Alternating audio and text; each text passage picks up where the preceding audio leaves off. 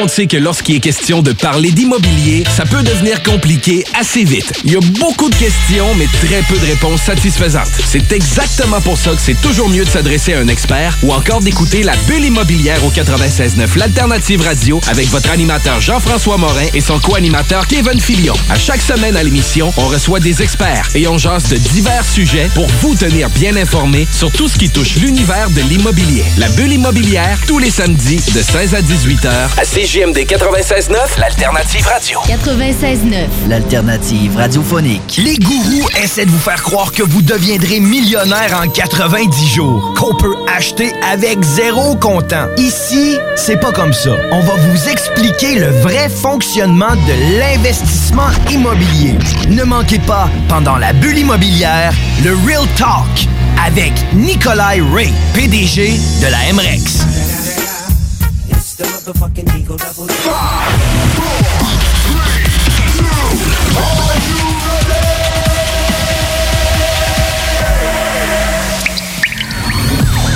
La bulle immobilière.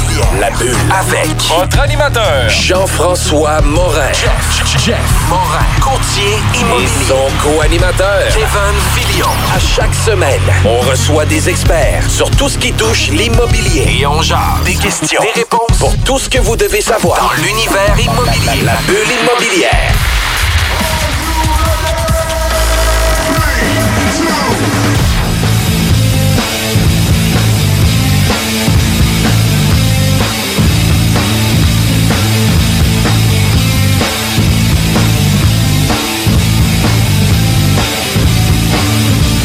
Bienvenue à la bulle immobilière. Mon nom, c'est Jean-François Morin, courtier immobilier chez Remax Avantage. Salut Kevin, comment ça va? Super bien, ça va toi, Jeff? Ça va super bien. Euh, L'automne a pris place. Oui, oui, officiellement. Puis j'ai vu ce matin que ça te ralentissait pas pour autant. Je pense que tu as eu tout un, mois, d'octobre. C'est vraiment fou. Euh, c'est un de nos, nos mois les plus euh, ou le plus performant qu'on a eu depuis le début de notre équipe. Euh, on a eu l'occasion de faire 42 transactions dans un seul mois. C'est pas toutes des transactions qui vont se réaliser dans le sens qu'on a eu des promesses d'achat, les gens s'est conditionné à la vente de leur propriété, etc. Mais dans une période de 31 jours, 42 transactions, c'est vraiment, vraiment, vraiment beaucoup. Euh, je suis quand même super fier de ça parce que on est seulement trois courtiers. Tu sais, euh, à trois courtiers, ça fait un gros volume par courtier à l'intérieur de l'équipe. Puis tu sais, c'est un peu qu'est-ce que j'écrivais un peu euh, sur Facebook euh, quasiment le mois passé. c'est que ceux qui s'occupent de leur business vont toujours rouler puis ça va toujours bien aller. Là. Effectivement. Puis félicitations pour toi. Moi, je suis très fier de une de ces transactions-là parce que c'est mon immeuble. Exact. Et on en a parlé au début de, la saison. celui-là au début de la saison que pendant la saison, puis euh, ça a été quand même assez rapidement. Ben puis ça a été une des transactions euh, immobilières au niveau euh, multilogement qui a été easygoing. Euh, une des plus... dans le ouais, une Tant mieux parce que tu as bien fait le travail en amont. En amont, fait que tout était déjà screener. Tout fait la différence aussi. on reçoit une invitée aujourd'hui qui avait déjà participé à notre émission qui était La Traverse. quand moi, j'ai été invité de Louis-Sébastien qui, lui, m'a donné la chance euh, de participer à la radio, d'être un, membre de la station CGMD ici. Euh, bonjour Alexandra, comment ça va? Bonjour, ça va bien, toi aussi? Ben oui, ça va bien. Euh, tu étais venu, je crois, en avril 2018. On avait parlé du certificat de localisation parce que ton rôle est arpenteur géomètre. Oui, exact. Charpenteur euh, géomètre euh, depuis maintenant euh, plusieurs années. j'ai commencé, j'ai terminé l'école en, 2013, puis j'ai été assermenté en 2014. Donc, ça fait déjà une couple d'années que je pratique le métier. Assermenté quand même? Oui. C'est sérieux? Oui, oui, c'est sérieux. Charpenteur, je savais pas. Il y a des, chevaliers avec ça, des je vois l'épée. je vois l'épée puis la cape, moi, quand tu dis ça. Oui, c'est ça. Mais en tout cas, merci encore de l'invitation pour une deuxième fois. je suis bien contente d'être parmi vous ce matin. Ça fait vraiment plaisir. Puis toi, tu es arpenteur euh, géomètre chez le François Arpenteur Géomètre. Puis pour ceux euh, qui pensent que les arpenteurs font juste travailler autour de leur bureau, détrompez-vous. Euh, le bureau est à l'Ange Gardien, je crois. Oui, c'est ça. On est à l'Ange Gardien, mais on travaille aussi bien sur la, rive nord que sur la rive sud. on n'a pas vraiment de limite là. Puis euh, pour avoir utilisé ces services euh, à maintes reprises pour des clients, mais même au niveau personnel aussi, euh, l'avantage qu'on a de faire affaire avec votre bureau, je crois que si vous êtes très méticuleux un peu dans le détail, puis le certificat de localisation, c'est un peu ça qu'on veut avoir. Sais, nous quand on a eu notre transaction immobilière, il y avait plusieurs anomalies qui n'avaient pas été mentionnées au certificat de localisation initial quand on avait fait l'acquisition. Par contre, quand on en faisait la vente, mais ces anomalies-là n'étaient pas décrites. Fait que, ça fait en sorte que nous, quand on a vendu, on avait eu le constat euh, de qu'est-ce que notre immeuble n'était pas conforme. Fait que, même si c'était une construction récente, ça veut pas nécessairement dire que tout a été bien euh, divulgué. Fait que d'avoir une équipe qui est vraiment professionnelle, méticuleux, va faire en sorte qu'ils vont aller en amont des, des problèmes qu'on va avoir parce qu'on veut jamais arriver sur euh, quelques mois, quelques années plus tard, puis dire ah ben là il y a une problématique, etc. Qu'est-ce qu'on fait avec ça? Fait que ça c'est vraiment apprécié d'avoir des gens compétents. Euh, T'es arpenteur chez le François Arpenteur Géomètre depuis quelques années. Euh, c'est quoi les, différentes spécialités? Est-ce qu'il y a des, des spécialités ou en, en tant qu'arpenteur ou de bureau d'arpenteur? Euh, oui, on peut avoir des spécialités. Euh, nous, on touche pas mal à tout. Je dirais, on fait le certificat de localisation, les plans de projet d'implantation pour les constructions neuves ou les agrandissements. On fait aussi des, plans de projet de lotissement pour euh, les constructeurs qui désirent finalement construire des nouveaux pour des projets domiciliaires, par exemple. Donc, il y a pas mal de tout qu'on fait. Je vous dirais que la seule chose qu'on touche un peu moins, c'est au niveau du bornage. Euh, quand c'est plus judiciaire, là, puis que c'est très litigieux, là, ça, on est moins spécialisé là-dedans. Mais sinon, entre ça, on fait de tout. Est-ce que c'est une grosse boîte? Vous êtes une petite boîte? Vous êtes combien? Euh, on est une petite firme.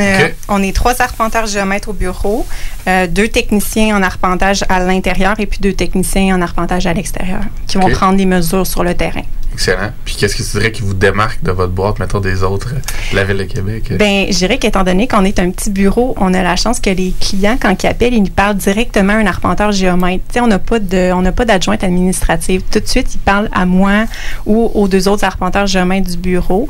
Fait que comme ça, quand il y a des problématiques euh, dans les dossiers, ils nous parlent directement. Fait que, ça, c'est très apprécié. Puis les clients arrivent au bureau, puis on va prendre le temps de les servir, on va s'asseoir avec eux, tout ça. Euh, vous avez les avantages d'une petite boîte plus de proximité. Puis, euh, Exactement. Puis ils ont aussi un avantage au niveau délai de livraison parce que euh, c'est drôle, ça arrive ces temps-ci, mais on a des transactions où ce qu'on inscrit les propriétés rapidement, qu'on vend rapidement, puis que les gens veulent prendre possession rapidement.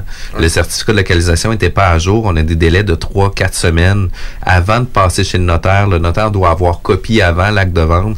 Fait que souvent, on va appeler Alexandra pour dire, écoute, on a un délai serré. Euh, est-ce que tu es en mesure de nous livrer un certificat de localisation qui va correspondre euh, à nos délais?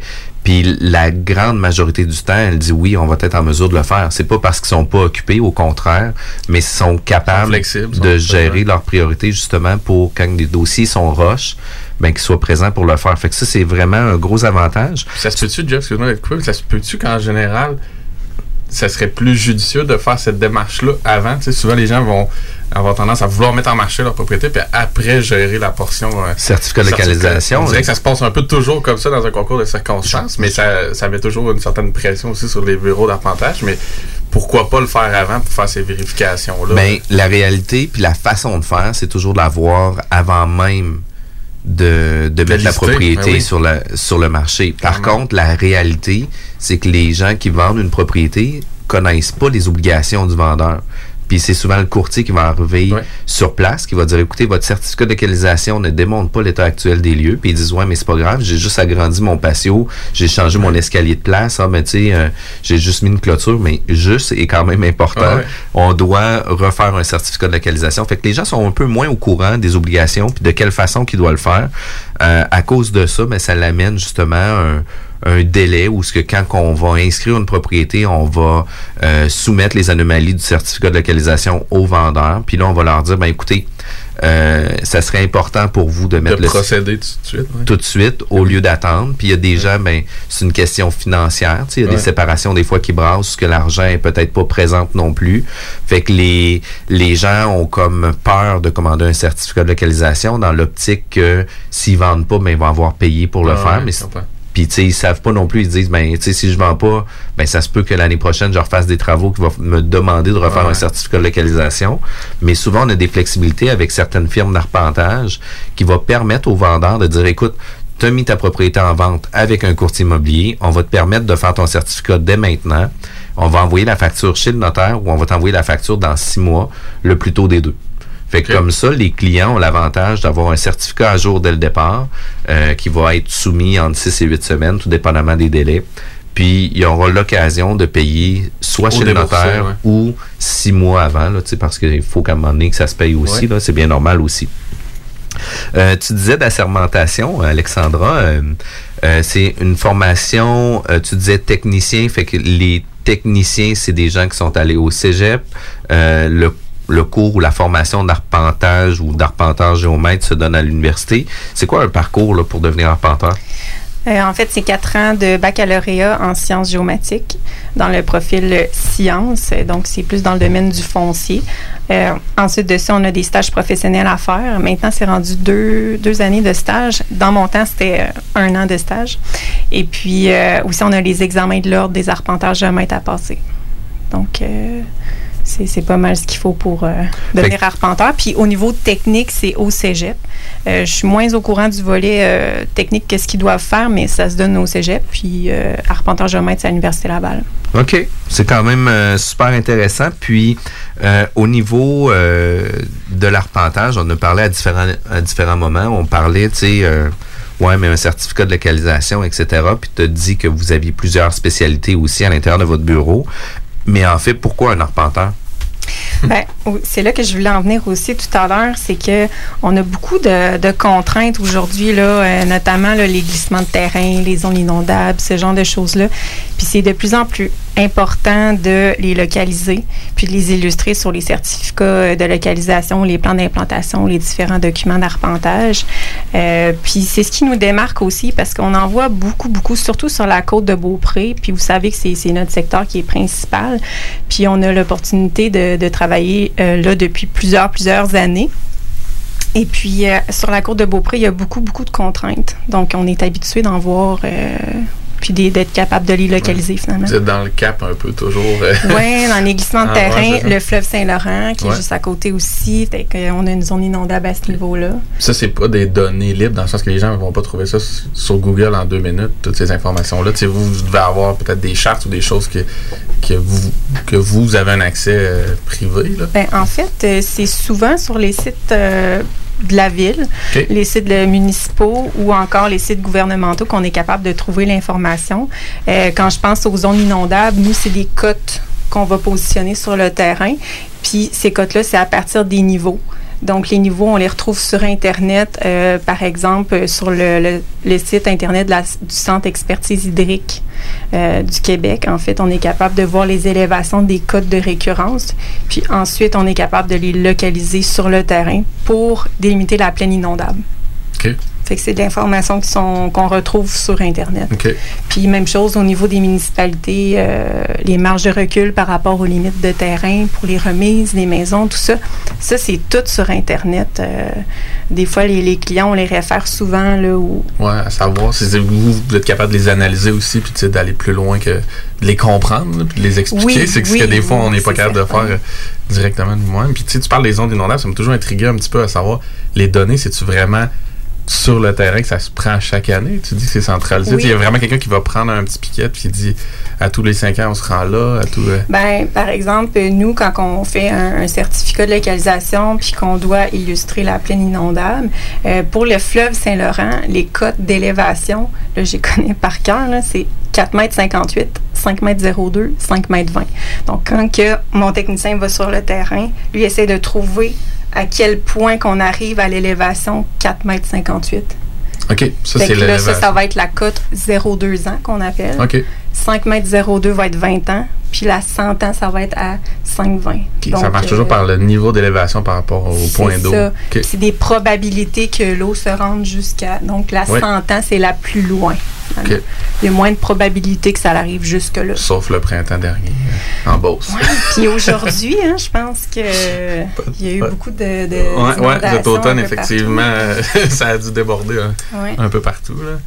Euh, Puis, euh, fait qu'il y a beaucoup de connaissances qui vont se mettre en application, tout le monde ensemble, mais il y a aussi beaucoup de, de travail qui va se faire sur le terrain et dans le bureau. Puis c'est quoi la différence entre un technicien puis un arpenteur? Puis c'est qui qui fait les plans? C'est qui qui fait les plans? Euh, ben, les techniciens en arpentage vont prendre des mesures, comme euh, par exemple, je parlais tantôt avec les, instruments, finalement les élévations, tout ça. Donc, euh, eux, ce qu'ils prennent, c'est vraiment les mesures, les points. puis ensuite, à l'intérieur du bureau, les arpenteurs géomètres et les techniciens en arpentage qui travaillent à l'intérieur, c'est eux qui vont faire les plans, les rapports, les recherches au niveau des, des titres de propriété, recherches foncières, les recherches au niveau des règlements municipaux. Donc, souvent, c'est les techniciens en arpentage qui vont monter le, dossier, donc faire le plan, le rapport, les recherches, et puis c'est l'arpenteur géomètre qui va valider tout ça vérifier qu'il manque rien. Euh, est-ce que euh, on a un permis de construction pour euh, telle remise qui est pas conforme Est-ce qu'on a oublié une servitude Est-ce que tout est là dans le dossier pour qu'on puisse finaliser le document, apposer notre saut d'arpenteur géomètre et puis signer, puis appeler le client, puis lui expliquer finalement les, différentes problématiques s'il y a lieu. Puis au niveau des servitudes, au niveau des droits au registre foncier, est-ce que vous reculez seulement du dernier propriétaire ou vous reculez jusqu'à Guillaume Couture quand il est venu euh, coloniser euh, le secteur ici? Bien, on n'a pas le choix de, faire nos recherches. Euh, finalement, on, regarde le dernier titre de propriété, ça c'est bien important, mais on fait aussi la chaîne de titres. Donc, jusqu'où, c'est qui l'auteur commun? Qui, qui avait la grande étendue de terrain puis qui a décidé de morceler puis faire euh, des, des, maisons et tout ça, des lots. Euh, puis ah, c'est aussi ça qui nous permet de vérifier si les servitudes, les droits de passage nous affectent. Donc, si dans ma chaîne de titres, euh, j'ai des droits de passage qui se sont donnés dans un vieux, vieux titre, il ben, faut quand même que je le valide s'il est encore à jour ou s'il est rendu caduque. On parlait des zonages aussi dernièrement avec euh, Alex Blum qui est venu nous voir aussi, à savoir des zonages dans le passé qui ont qui, ont, qui étaient en force qu'on peut utiliser maintenant. Fait que je sais pas si vous vérifiez aussi les, les ben, la on modification choix, On n'a pas le choix parce que nous, on se prononce toujours sur les règlements municipaux actuels, mais des fois, j'ai des garages qui vont être construits dans les années 1960 qui sont pas conformes au règlement actuel, mais il l'était peut-être quand il a été construit. Donc, de là où est-ce qu'on va chercher le permis de construction d'origine, voir qu'il a été érigé en 1960. Alors, quel est le règlement de 1960? Là, on fouille là-dedans voir si euh, c'était quoi les normes à ce moment-là. Il faut quand même s'assurer qu'il était conforme à sa construction. C'est pas un droit acquis juste parce qu'il est là depuis 50 euh, ans, tout simplement. c'est ça. Il faut, le valider, ce droit-là, finalement. Est-ce qu'en 1960, les règlements, c'était euh, ben, à, à 0.5 mètres des lignes? Peut-être que c'était le cas. Fait que là, ça le rendait conforme au moment de sa construction tu dépoussiérer dans des dossiers de dans le sens qui a construit le garage en quelle année, avec quel mononcle une fin de semaine. Ça ne doit pas toujours être ah, évident. les règlements sont très euh, basic. Puis, ces règlements-là, vous, vous avez des archives de réglementation antérieures. parce que, tu sais, si moi, je recherche sur le site de la Ville de Québec, ça peut être difficile pour moi d'avoir accès à l'information des normes de construction à Charlebourg en 1960. Oui, à la Ville de Québec, on a un CD-ROM qu'on a qu'on a mis dans Un CD-ROM pour expliquer aux gens qui écoutent. pardon? Moi, je suis peut-être un dernier qui comprend ce que tu veux dire, là, ici. un CD-ROM? Hey, même pas en acronyme, CD-ROM, tu l'as dit au complet. non, mais là, c'est rendu directement dans nos fichiers. Là. OK, comme J'ai eu comme un moment de nostalgie. fait que, tu sais, euh, un, des critères, c'est d'avoir une tour avec un lecteur CD. ouais, c'est ça pour lire ça. Euh, on a un au bureau, on n'a pas le choix parce que des fois, il y a des, des, archives, c'est comme ça qu'on les retrouve. Puis euh, à la Ville de Québec, c'est par arrondissement parce que ça a changé d'année ben en ben année. Oui. Des fusions, des C'est rendu juste la Ville de Québec avec des arrondissements, mais avant, on avait par exemple Saint-Émile, Saint-Foy, euh, etc. Fait que c'est quand même euh, de l'archivage puis des recherches euh, oui, oui. assez pointues. Oui. Puis quand on n'a pas le règlement, ben il faut faire une demande aussi à la municipalité. Puis au niveau de demande, permis, etc., est-ce que vous, faites des demandes directement à la municipalité ou est-ce qu'eux vont pouvoir vous répondre directement sans voir... ben, les permis peuvent être accessibles. La demande exacte, non. Mais est-ce que vous avez une demande d'accès à l'information qui peut être sur le fast track, que vous avez accès à cette information-là plus rapide? Puis je donne l'exemple, euh, on a fait une, offre d'achat récemment sur un immeuble à revenu, puis on a demandé à la municipalité à savoir si l'immeuble était conforme euh, à la réglementation des normes des incendies. Euh, puis il fallait procuration du vendeur, il fallait procuration de tout le monde, etc. Est-ce que vous, vous avez besoin de ce type d'informations-là pour consulter les différents registres ou vous avez un, accès direct à ces informations-là? Ça dépend des municipalités. À la ville de Québec, c'est plus difficile d'avoir euh, des, permis euh, d'origine. Il faut effectivement remplir une demande et puis des fois, il faut annexer une procuration comme t'expliquais. Euh, mais les plus petites municipalités, sont, on peut appeler directement l'urbaniste ou euh, la personne qui est au greffe, puis lui demander euh, est-ce qu'on a le permis de construction d'origine, est-ce qu'on a tel ancien règlement, as-tu plus d'informations? On leur parle directement. Fait que ça, c'est vraiment génial. C'est plus facile, oui. Ouais. Good. Ben écoute, je te remercie beaucoup. On est obligé d'aller en pause. On était avec Alexandra euh, Labrec de Le François Arpenteur Géomètre. Merci. Propriétaire d'entreprise, votre attention s'il vous plaît. Vous travaillez fort pour vous bâtir une entreprise prospère. Vous désirez attirer et retenir du personnel qualifié. Investissez votre temps dans un plan d'intervention financier collectif. Laissez le cabinet concept Gestion Select vous proposer la gestion privée pour tous vos avantages sociaux. Une offre unique, souhaitable, avantageuse, un compte gestion santé et même un programme de médecin en ligne pour vos employés. C'est la solution. Visez l'expertise avec Marie-Claude Bouchard Concept Gestion Select, mcb.com. Votre complice en affaires. Enfin, l'endroit le plus hot pour les plus belles rencontres live. Votre rendez-vous du jeudi pour une soirée love. Grande première, jeudi 14 novembre 20h au Boulodrome Lévis. Surprise, jeux et animations qui favorisent les rencontres. Le Boulodrome à Lévis. On vous attend dès 20h avec un punch de bienvenue. J'ai une Honda. Un CRV de Honda Charlebourg. Loué 60 mois à partir de 79 par semaine, zéro comptant. J'ai un boni de 750 pièces et un gros sourire de satisfaction. Un vrai bon service, ça existe. Honda Charlebourg, autoroute de la capitale, sortie première avenue. Vous le savez, j'adore manger. Quand j'ai le goût de me faire plaisir, je yuzu. Pour le lunch, quand je sors avec les filles et même le week-end. Du yuzu, c'est du yuzu et c'est toujours bon.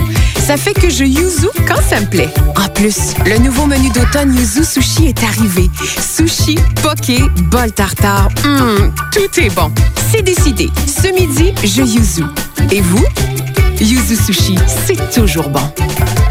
Live au bar spectacle Quartier de Lune en novembre et décembre. Des hommages à Eric Lapointe, Pink, Judas Priest, Nirvana, Jean Leloup, Guns N' Roses, Deep Purple, Tool, Korn, Slipknot, Led Zeppelin, Offspring, les Bee Gees, des soirées disco, les Canadian Sexy Males, Lancaster, Deadly Cookie, Carl Tremblay et notre party DJ du jour de l'an. Réservé pour vos parties de tout genre. Le Quartier de Lune, un incontournable. Au 1096 3e Avenue Limoilou. Les gourous essaient de vous faire croire que vous deviendrez millionnaire en 90 jours, qu'on peut acheter avec zéro comptant. Ici, c'est pas comme ça. On va vous expliquer le vrai fonctionnement de l'investissement immobilier. Ne manquez pas, pendant la bulle immobilière, le Real Talk avec Nikolai Ray, PDG de la MREX.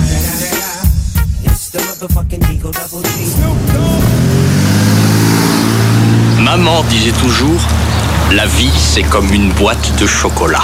On ne sait jamais sur quoi on va tomber. Ah ouais. Moi, ma mère disait toujours, la vie c'est comme un gros quartier immobilier. Tu sais jamais sur quelle maison tu vas tomber avec un vice caché. Et pour ça, il y a toujours un courtier pour répondre à tes questions. La bulle immobilière au 96.9, l'alternative radio. De retour à la bulle immobilière, mon nom c'est Jean-François Morin. Aujourd'hui, on est avec Alexandra Labrec de Le François Arpenteur Géomètre. On parle de tout euh, ce qui comporte euh, au niveau de leur travail. Le certificat de localisation en est une grande partie. Euh, à quoi ça sert un certificat de localisation? On dit souvent que certificat de localisation, c'est l'état de santé d'une propriété. Euh, ça sert euh, surtout à, vérifier la conformité des bâtiments par rapport aux limites de propriété ça sert aussi à vérifier s'il y a des servitudes sur le terrain et de les positionner. Euh, puis aussi, ça sert à, vérifier s'il n'y a pas des empiètements euh, au niveau des occupations. Par exemple, est-ce que ma remise est chez le voisin, etc. Et les fameuses euh, contraintes naturelles qu'on parlait tout à l'heure, donc les zones inondables, les bassins versants, les fortes pentes. Les servitudes aussi. Les servitudes, oui. C'est ça qu'elle disait, mais j'allais te, dire pour ceux qui entendent ça pour la première fois, c'est quoi en fait une servitude? C'est quoi une servitude? Qu'est-ce que ça mange l'hiver? Par exemple, euh, ben, il y a les servitudes d'Hydro-Québec, euh, les poteaux puis les fils électriques qu'on voit en fond de terrain. Euh, souvent, il y a une bande ben, c'est une servitude finalement sur une certaine largeur où ce qu'on peut pas ériger de construction pour qu'Hydro-Québec puisse aller, euh, si on aller jouer d'un fil, entretenir les fils pour pas qu'il y ait une remise dans le chemin. Euh, aussi, on peut avoir des droits de passage qui, qui est aussi une servitude qui grève la propriété. Euh, par exemple, moi, je peux donner un droit de passage pour mon voisin pour qu'il accède au chemin public. donc, il y a plusieurs servitudes. Ça peut être aussi une servitude de vue. Hein, si j'ai des fenêtres illégales qui donnent chez mon voisin. Parce que selon le Code civil du Québec, il ne faut pas que les fenêtres qui sont dans les constructions soient à moins d'un mètre cinquante des limites de propriété. Donc, si c'est le cas, on peut se donner une servitude entre voisins en disant, bon, mais regarde, j'ai une vue illégale ici sur ma remise. Euh, par contre, tu la tolères, etc. Donc, servitude de vue. Ça peut être la même chose aussi pour euh, quand on a des empiètements, on peut faire des servitudes. Quand on a des surplombs des corniches euh, pour l'égouttement des toitures. On peut avoir une servitude d'égouttement aussi. Donc, euh, il y en a plusieurs, en a plusieurs, qui hein. Le premier, ça, ça peut penser, le, dans le temps, je ne sais pas si c'est vrai, on dit le premier six appartient à la ville de notre terrain. Est-ce que c'est une genre de forme de servitude? C'est juste une, légende urbaine ou c'est qu'est-ce qu'il y en a? C'est pas tout à fait une servitude. C'est juste que les gens, euh, visuellement, sur le terrain, pensent toujours que leur terrain va jusqu'à l'asphalte. C'est jusqu'au bord de la rue, finalement. Mais non, c'est pas vrai. Il y a toujours un dégagement qui appartient à la ville. OK. Puis c'est pas toujours les mêmes dimensions dans chacun des secteurs non, plus. Fait que, tu sais, souvent, qu'est-ce qui arrive, c'est que, on va donner l'exemple, euh, tu as une entrée d'auto en asphalte qui se rend jusque la bordure de rue et l'asphalte. Puis, euh, pour X raison, la municipalité va se garder une bande sur les terrains avant de lotir pour faire un, terrain d'une propriété. Comme ça, si jamais arrive le besoin de la municipalité de revoir la caduque, de revoir les égouts, etc., ben des fois, ils peuvent venir empiéter ou ce que tu as l'impression qu'ils empiètent sur ton terrain à toi parce que tu as mis de l'asphalte sur ton terrain, mais en fait, tu as mis de l'asphalte sur le terrain de la municipalité. Fait que, tu sais, eux, habituellement, quand ils vont exécuter des travaux, vont remettre, en état, avec l'asphalte, etc.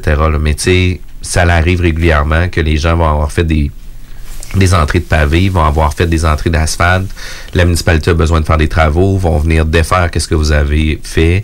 Majoritairement, on peut pas dire en tout temps, mais majoritairement, ils vont remettre en état si jamais ça existe encore. Là, si c'est quelque chose de 1840, euh, ça se peut que ce soit un petit peu plus difficile ben, à Moi, ils l'ont fait pour un, de mes immeubles à Limoilou, puis ils ont restauré le pavé avec un pavé très semblable. ils ont quand même un souci de pas juste couler un béton plus simple. Il que, faut faire attention aussi, il y a certaines rues qui sont pas encore à la municipalité.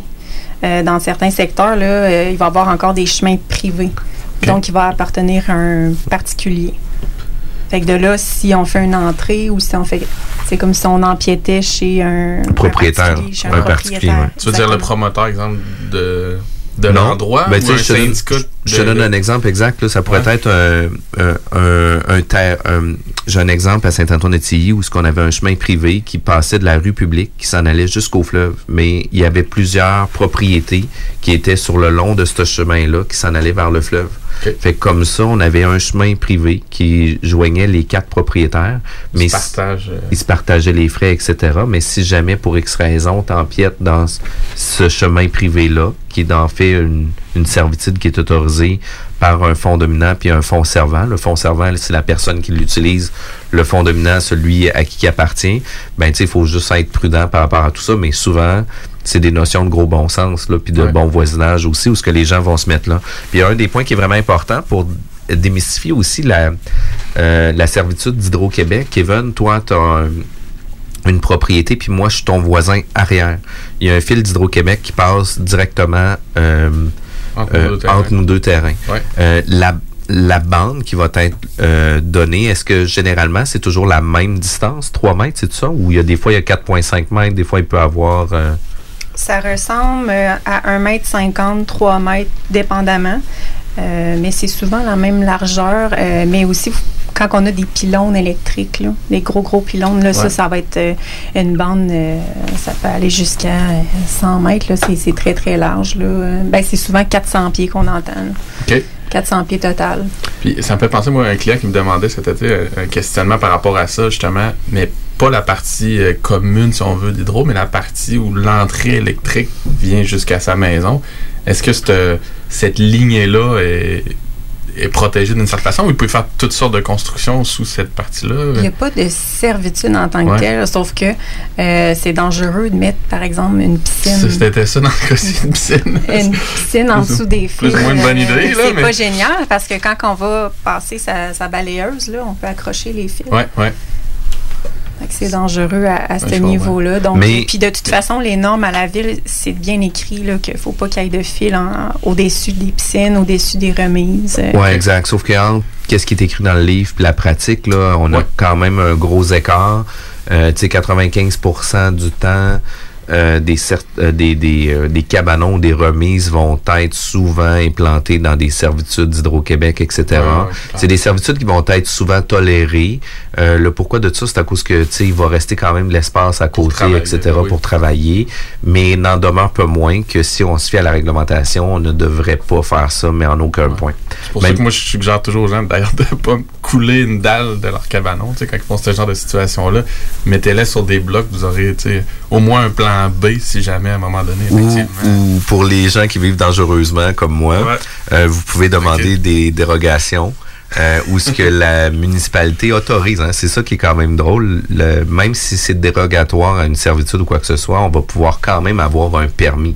La municipalité est pas là pour euh, valider si ton implantation de bâtiment est conforme ou non euh, aux servitudes ou aux droits euh, réels sur l'immeuble. Eux autres, qu'est-ce qu'ils veulent? Est-ce que selon tes marges de recul, selon tes lignes de l'eau, est-ce que tu respectes la réglementation? Oui. Ouais. C'est leur étape à eux. C'est leur la- juridiction, le reste. le reste, ben, c'est à toi de vivre dangereusement. Mais Ouais. tu sais, euh, il y a sachez qu'il y a des assurances titres qui peuvent se prendre aussi, euh, qui viennent mettre des plasters, ne corrige pas les bobos, mais tu sais, des fois, euh, ça peut être quand même intéressant. Fait que le certificat de localisation, c'est au cœur d'une transaction. On a parlé tantôt, faites-le dès le départ. Souvent, les gens ne savent pas euh, quand est-ce le faire. Ben, tu sais, dès que tu penses à vendre ta propriété, assurez-vous que tous les travaux extérieurs vont être faits pour pas rajouter quelque chose, mais faut le faire le plus rapidement possible. Puis un des points que j'ai eu aussi avec des certificats de localisation, puis j'aimerais ça tu me confirmes si c'est correct ou pas, euh, du moment où ce qu'on retire quelque chose sur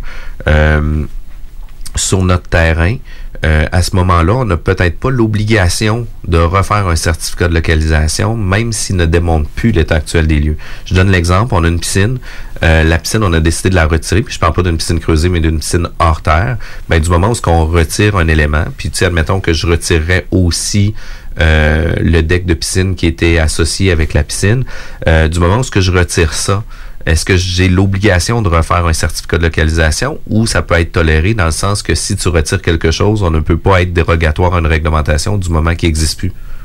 Oui, je comprends euh, ton questionnement, mais souvent, c'est les notaires qui vont l'exiger à ce moment-là. Ça va dépendre d'un notaire à l'autre. Mais ça m'est arrivé de refaire faire des certificats de localisation. Même pour un retrait. Pour un retrait, oui. Parce que c'est, encore une fois, pas à jour. Parce que ont enlevé quelque chose. Puis, il y a le fameux droit de prescription au Code civil aussi qui dit que si jamais vous avez eu un usage euh, d'un- d'une lisière de terrain, par exemple, Kevin, on a encore euh, notre terrain commun. Euh, on a mis une clôture, par contre, on l'a mis trois pieds de mon côté de terrain à moi. Fait que toi, tu as agrandi ton terrain de trois pieds.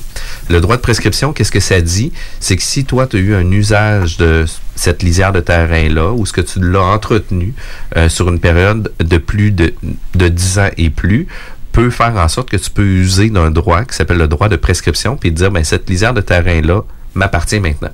Il y a eu un- une certaine époque où ce qu'on était obligé d'avoir un jugement euh, pour euh, définir que cette lisière de terrain-là t'appartient. Puis récemment, euh, je crois que c'est en 2018, il y a eu un jugement qui disait qu'on n'avait pas nécessairement besoin d'avoir un jugement pour euh, réclamer notre droit de prescription. Euh, de plus en plus, les, les, les notaires font signer un affidavit aux parties vendeurs, souvent qui vont dire, écoutez, l'usage que vous avez fait de votre terrain est réellement celle qui est décrite sur le certificat de localisation pour éviter ces parties-là. Euh, le certificat de localisation, bien qu'il représente l'état actuel des lieux, on peut se faire exiger d'avoir un nouveau certificat de localisation par le notaire, mais aussi par l'institution financière. On dit que c'est bon il y a une légende urbaine qui dit tout le temps, Ah, ben, mon certificat de localisation, il est bon à vie tant que je fais pas de changement. Euh, non, parce que l'ordre des notaires maintenant, puis c'est- très récent, là, qui ont exigé euh, euh, de refaire un certificat de localisation euh, s'il est plus vieux que 10 ans. Puis certaines institutions financières, euh, si je me trompe pas, demandent des fois à, à remettre à jour le certificat de localisation après une période de 5 ans. Est-ce que ça, ça existe? Oui. C'est toujours actif, ça? Oui, c'est toujours actif, effectivement. Euh, aussitôt qu'on modifie quelque chose sur le terrain ou que le numéro de l'eau a changé, aussi, il faut refaire faire le certificat de localisation. Donc, c'est pas tous les secteurs au Québec qui sont rénovés euh, au niveau du numéro de l'eau, la rénovation cadastrale. Puis ça peut être aussi, euh, sais, aussi subtil qu'on a eu une propriété à vendre ou ce que le propriétaire a décidé de faire une rénovation importante sur l'immeuble, qui était une maison d'un étage et demi. Il a gardé la même superficie de maison, mais a, à place d'avoir une maison d'un étage et demi, était rendu une maison deux étages. Tu sais, ça peut être aussi subtil que ça, que la propriété a changé de catégorie de propriété qui va faire en sorte que tu es obligé de refaire ta, ta- ton certificat de localisation. Parce que quand on lit le certificat de localisation qui dit que c'est une maison d'un étage et demi, puis quand tu regardes, tu dis, ben non, c'est une maison de deux étages. Mais les élévations sont plus pareilles non plus. Exact. Mais tu sais, c'est quand même important. Mais on a un peu moins de contraintes ici, euh, je pense, dans la région de Québec, avec les, les hauteurs de bâtiments, avec les zones aériennes, etc. Il y en à a Québec, certaines. je te confirme, moi, des clients qui font des ajouts Ouais, d'étage, ouais, oh, il y a des. euh, dans Sillery, Sainte-Foy, c'est- il y a des marches pas supérieures, des marches d'auteur à respecter. Des Souvent- hauteurs maximum. Souvent, sont obligés de réviser leur plan pour rabaisser les pentes de toit. Fait que. euh, c'est une contrainte aussi en hauteur qu'on perçoit des fois moins parce qu'on voit toujours en 2D. là, on dirait, là. Même chose pour les bâtiments complémentaires. Des fois, ceux qui veulent se construire un, un gros garage plus haut que la maison, on peut pas faire ça comme ça. Il faut toujours que la maison soit plus haute que les bâtiments complémentaires. OK. Ça, c'est la première fois que je l'entends, mais c'est c'est Ouais. cool. C'est pertinent. Puis, euh, on a parlé tantôt des contraintes naturelles, des inondations.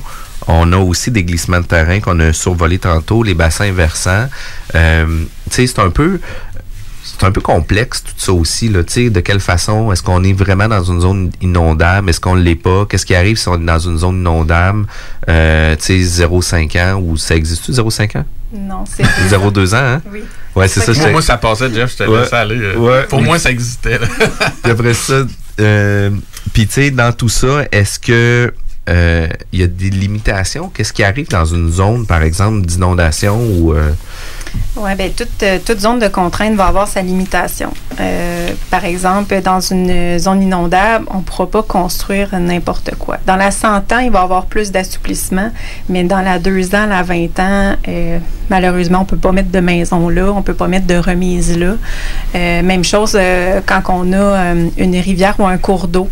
Même si c'est pas inondable, ça va être assujetti à une bande de protection riveraine aussi, euh, qu'on ne pourra pas euh, ériger toute, toute construction qu'on veut. Là. Fait que, une bande de protection riveraine, souvent, ça peut être une bande de protection environ 10 mètres, par exemple, euh, qui va faire en sorte que dans cette zone-là, ça va être une limitation au niveau de la construction ou d'implantation de bâtiments où ce que tu pourras pas te construire dans le premier 10 mètres.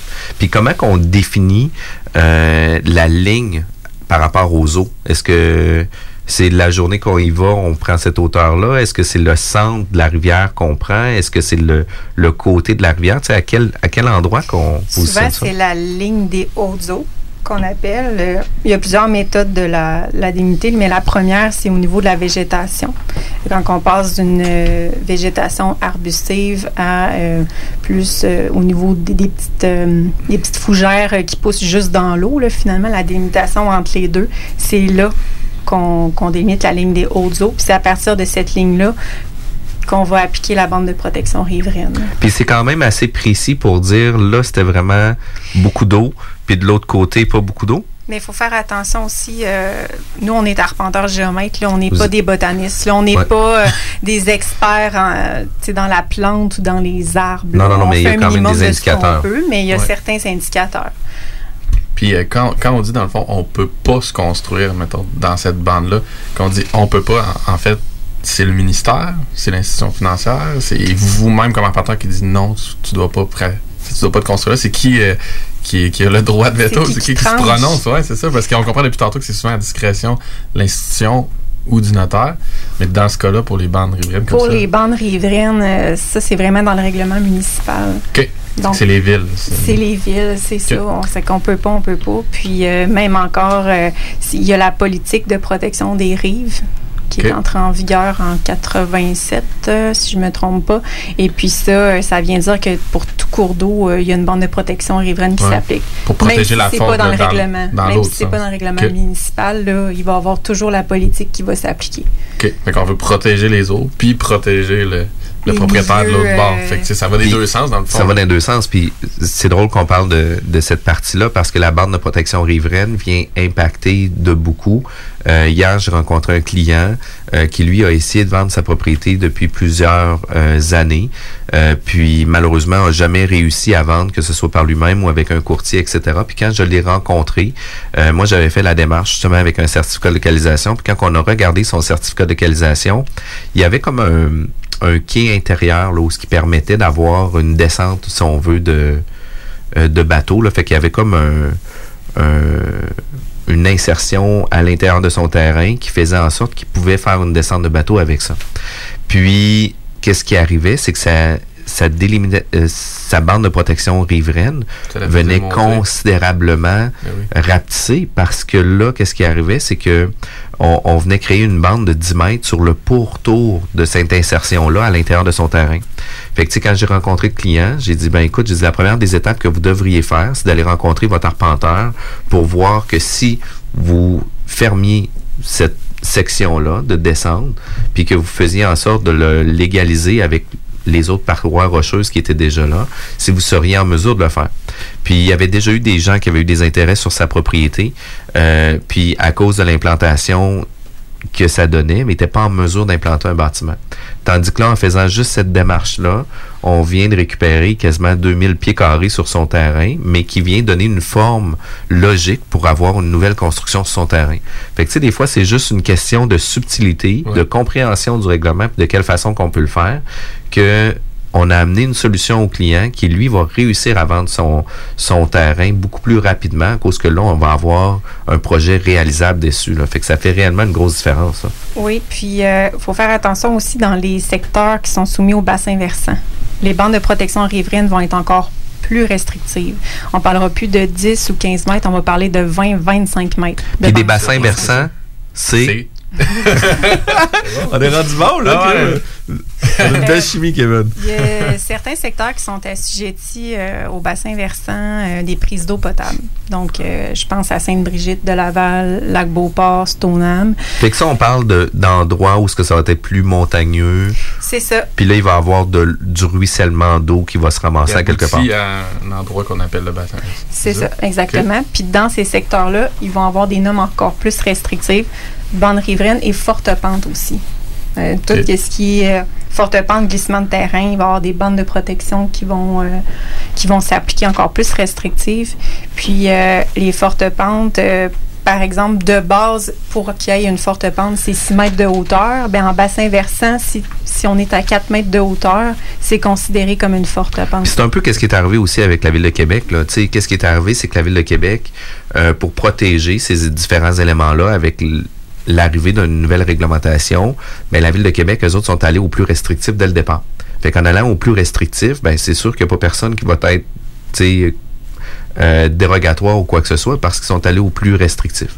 Puis au fil du temps, ben là, on sent qu'ils vont avoir un plus un meilleur assouplissement, si on veut, parce que c'est pas toujours le cas, mais il va avoir un- une ouverture sur un assouplissement euh, de la réglementation sur les bassins versants pour là permettre de faire des constructions ou de faire des choses comme ça. Oui, parce que là, quand on vient pour euh, construire une maison neuve, quand on est en bassin versant, euh, des fois, c'est c'est ardu là, euh, de pouvoir construire dans ces secteurs-là. Les plans projets d'implantation qu'on doit faire à ce moment-là, euh, il y a un paquet de normes à respecter. Il faut montrer les pour être certain de montrer à la ville qu'il n'y a pas de forte pente. Il faut montrer qu'il y a des arbres. On a un certain euh, couvert arbustif qu'il faut respecter les- euh, le pourcentage euh, d'air verte. Là. Euh, le, le remblayage aussi. Euh, Faut, faut- le plan projet d'implantation va être euh, bourré là, de D'informations. J'imagine qu'il y a une certaine logique aussi, puis du gros bon sens là-dedans, là, dans le sens que ça doit être pour protéger les gens. J'imagine s'il y a une crue d'eau, c'est un endroit où c'est plus à risque. là. Fait que, tu sais, c'est Ouais. pas, ils font pas la police c'est juste pour faire la police, là. Dans le Non. sens, ça doit, Non, ça doit être pour le, Mais le c'est plus bien. difficile. Ouais, C'est- ça. Il faut savoir que c'est des projets qui sont un petit peu plus complexes. c'est euh, plus complexe. Puis tu sais, il faut comprendre aussi que il y a eu, il y a eu oui l'étalement urbain, etc. Puis on est en train de densifier, densifier, densifier. Euh, la population grandit aussi. Puis tu sais, vient qu'à un moment donné aussi, il faut protéger les espaces verts aussi. Puis ils peuvent pas se permettre, tu sais, euh, à petit Joe connaissant, d'aller se construire euh, dans le cap euh, en porte-à-faux complètement. Tu sais, vient qu'à un moment donné, on faut avoir une certaine logique puis respecter tout ça. Puis il y a aussi des glissements de terrain, tu sais. euh, selon le plateau canadien, ça, comment que la roche est- elle a été faite, etc. Semble Ben, à géo de, de secondaire 3. Ouais, non, mais euh, c'est de la géo d'un ingénieur que j'ai eu comme client qui m'a expliqué comment ça fonctionnait, le plateau canadien. fait que, tu sais, euh, je donne les crédits là, à M. Laflamme. Puis, euh, il disait justement que le plateau canadien, si on regarde, admettons, entre Québec et Lévis, ben, le cran de roche, si on veut, il est en oblique. Par exemple, de Lévis, il va être...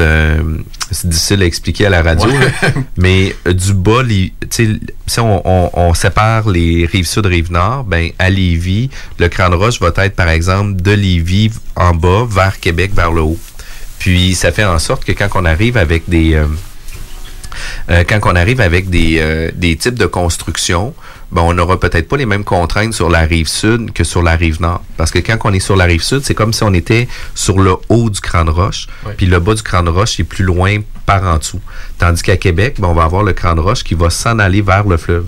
Fait que, ça peut faire en sorte va- L'affaissement est plus naturel, c'est ça que tu veux dire? Exact. Fait que, ça peut avoir un gros impact par rapport à tout ça. Fait que, vous aussi, dans vos connaissances, vous avez euh, des connaissances au niveau géotechnique, là. Oui, ben, par exemple, à l'Ange Gardien, sont cartographiés les glissements de terrain. Donc, nous, on, se fie à leur carte, euh, puis au relevé sur le terrain pour pouvoir appliquer une bande de protection, encore une fois, de glissement de terrain. OK. Fait que, tu sais, au niveau contraintes, on a des inondations. Sainte-Marie, ça va être revu complètement. Je pense les bandes de protection riveraines. Euh, sûrement que le ministère va, va se lancer à revoir le positionnement, puis revoir peut-être le positionnement des artères principales. Là, Mais c'est pas déjà ce qui est arrivé il y a 2-3 ans à Montréal? là? Ou ce qu'il y avait eu à Saint-Jean-sur-Richelieu? Ils Ah, n'ont je- pas révisé justement parce qu'à un moment donné, ça Ouais. coûte cher aussi à l'État, là, toutes ces, Ouais.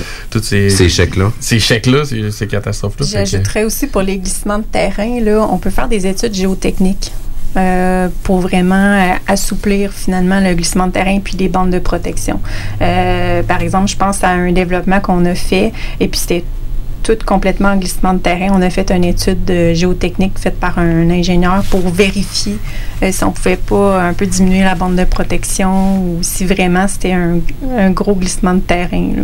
Puis en ayant ce rapport-là, ben sûrement qu'après ça, la municipalité peut assouplir sa réglementation Voilà. pour aider à faire un- à implanter C'est un, comme tu disais tantôt, Jeff, ça part toujours très restrictif pour protéger un peu, j'imagine, le citoyen. Puis après ça, c'est à- c'est à- c'est au promoteur ou au propriétaire à faire son évaluation, son expertise pour dire non, dans ce cas-ci, je pense que euh, c'est convenable, Exactement. Pour faire affaire aux, aux experts. effectivement. Puis on, on a cette mentalité-là ici de toujours dire faites affaire avec des pros. Euh, D'où notre équipe comme courtier immobilier euh, qui est très performant dans la région de Québec. Euh, on est obligé d'aller en pause. On revient dans quelques minutes. 96.9 CJMD Lévis. Que ce soit pour une soirée corporative, une graduation ou un mariage, faites appel aux productions Dominique Perrault. Avec plus de 20 ans d'expérience, Dominique Perrault et son équipe de DJ et d'animateurs qualifiés sauront satisfaire toutes vos demandes. Avec un équipement professionnel à la fine pointe de la technologie, les productions Dominique Perrault dépasseront vos attentes. Un gros party à prévoir? N'attendez plus. Communiquez dès maintenant avec les meilleurs de l'industrie au 581-991-1975. Productiondp.ca Tu cherches un ou une partenaire pour réaliser tes fantasmes sexuels? Hmm, J'ai la solution pour toi. Jouer avec le fantasme. Inscris-toi sur jalf.com, le site de rencontre sexuelle le plus hot au Québec. Alors, seul ou en couple, visite jalf. J-A-L-F.com. Car tes fantasmes méritent tous d'être vécus. Jalf.com. Too sexy for my love, love's going to leave Les gourous essaient de vous faire croire que vous deviendrez millionnaire en 90 jours, qu'on peut acheter avec zéro comptant. Ici, c'est pas comme ça. On va vous expliquer le vrai fonctionnement de l'investissement immobilier. Ne manquez pas, pendant la bulle immobilière, le Real Talk avec Nikolai Ray, PDG de la MREX. Groupe DBL est le spécialiste en toiture, portes, fenêtres et rénovation à Québec. Que ce soit pour la réfection d'une toiture ou pour le changement de vos portes et fenêtres, l'agrandissement ou l'ajout d'un étage à votre résidence ou votre commerce, Groupe DBL dépassera vos attentes. Groupe DBL cumule plus de 40 ans d'expérience. Nous sommes fiers d'être recommandés CA Québec, certifié APCHQ et membre de l'Association de la construction du Québec. Rejoignez-nous au 88 681 25 22 et suivez notre page Facebook pour découvrir nos réalisations. GroupeDBL.com, le complice de vos meilleurs projets. Le samedi 9 novembre prochain, ce sont les portes ouvertes au Cégep de Lévis-Lauzon. 31 programmes préuniversitaires et techniques à découvrir, dont procédés industriels, gestion de commerce et vidéastes voyageurs qui sont nouvellement offerts. Plusieurs de nos programmes ont aussi été renouvelés. À l'horaire, visite du Cégep, rencontre avec des professeurs et des étudiants et toute l'information dont tu as besoin pour faire un choix éclairé. Le samedi 9 novembre de 10h à 13h, on pour information cll.qc.ca. Tu veux changer de style, regarnir ta garde-robe, tanné de ton décor, t'as envie de nouveau. La ressourcerie t'offre une panoplie de vêtements, meubles, décorations. Viens visiter notre deuxième succursale située au 404 rue Taniata. 404 rue Taniata. En plus d'économiser, tu aides la planète en donnant une seconde vie à différents types d'articles. Il suffit d'une visite pour que tu sois charmé. La ressourcerie, tout au même endroit et au meilleur prix. Le yoga à Lévis, c'est Yin Yang Yoga. Vous songez au yoga? Vibrez avec les gens inspirants de Yin Yang Yoga à Lévis Centre-Ville. Que ce soit pour le côté yin, douceur, méditation, respiration, ou encore pour le côté yang, Intensité, mouvement. le yoga à Lévis, c'est le Yin Yang Yoga. Yin-Yang.yoga sur Google. J'ai une Honda. Un CRV de Honda Charlebourg. Loué 60 mois à partir de 79 par semaine, zéro comptant. J'ai un boni de 750 pièces et un gros sourire de satisfaction. Un vrai bon service, ça existe. Honda Charlebourg, autoroute de la capitale, sortie première avenue. Essaient de vous faire croire que vous deviendrez millionnaire en 90 jours, qu'on peut acheter avec zéro comptant. Ici, c'est pas comme ça. On va vous expliquer le vrai fonctionnement de l'investissement immobilier. Ne manquez pas, pendant la bulle immobilière, le Real Talk avec Nikolai Ray, PDG de la MREX.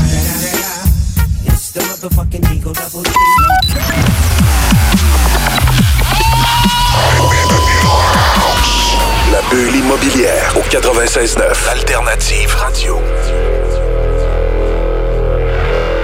De retour à la bulle immobilière avec Alexandra Labrec de Le François Arpenteur Géomètre. Toi, Kevin, est-ce que tu connaissais tous ces paramètres-là? Non. Non, vois-tu, j'ai pas beaucoup joué euh, dans les transactions immobilières que, que, que j'ai faites avec des certificats, sauf pour les refaire tels quels. Fait que j'ai pas eu souvent de twist. Je connaissais un petit peu les servitudes, là, mais tout ce qui est euh, bande riveraine, bassin versant, j'ai moins joué dans ces zones géographiques-là. Fait que euh, j'en apprends, clairement.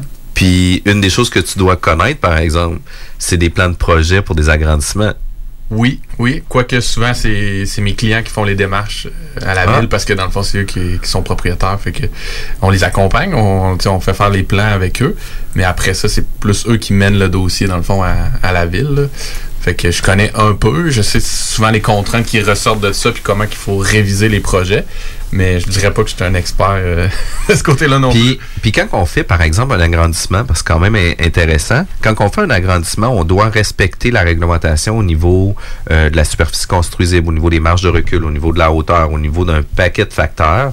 Euh, mais est-ce que le technicien en architecture ou l'architecte qui va faire nos plans euh, va être en mesure de faire un plan de projet pour remettre pour une approbation à la municipalité ou faut aussi une intervention de l'arpenteur directement dès le départ? Ça dépend des projets. Pour les agrandissements, euh, souvent, on va avoir besoin d'un plan projet d'implantation fait par un arpenteur. Euh, de toute façon, quand que le client va arriver à la ville avec ses plans d'architecte pour montrer son projet, c'est la ville qui va lui dire ça va me prendre un plan fait par un arpenteur. Je suis pas certain euh, de la distance ou de la zone constructible. Euh, souvent, c'est à ce moment-là qu'on a besoin d'un plan arpenteur. On va en avoir besoin aussi, même des fois, pour euh, l'implantation d'un garage isolé. là. Quand on n'est pas certain de justement la zone constructible, la ville va, demander un plan fait par un arpenteur. Euh, je pense à un cas que j'ai fait pour une piscine aussi. La propriété était traversée par un, un cours d'eau. Fait qu'il y avait une bande riveraine. Donc, ça laissait pas beaucoup de place pour implanter une piscine. Fait que c'est pour ça que la ville a dit euh, à mon client, va faire faire un plan fait par un arpenteur et à ce moment-là, va t'émettre ton permis de construction.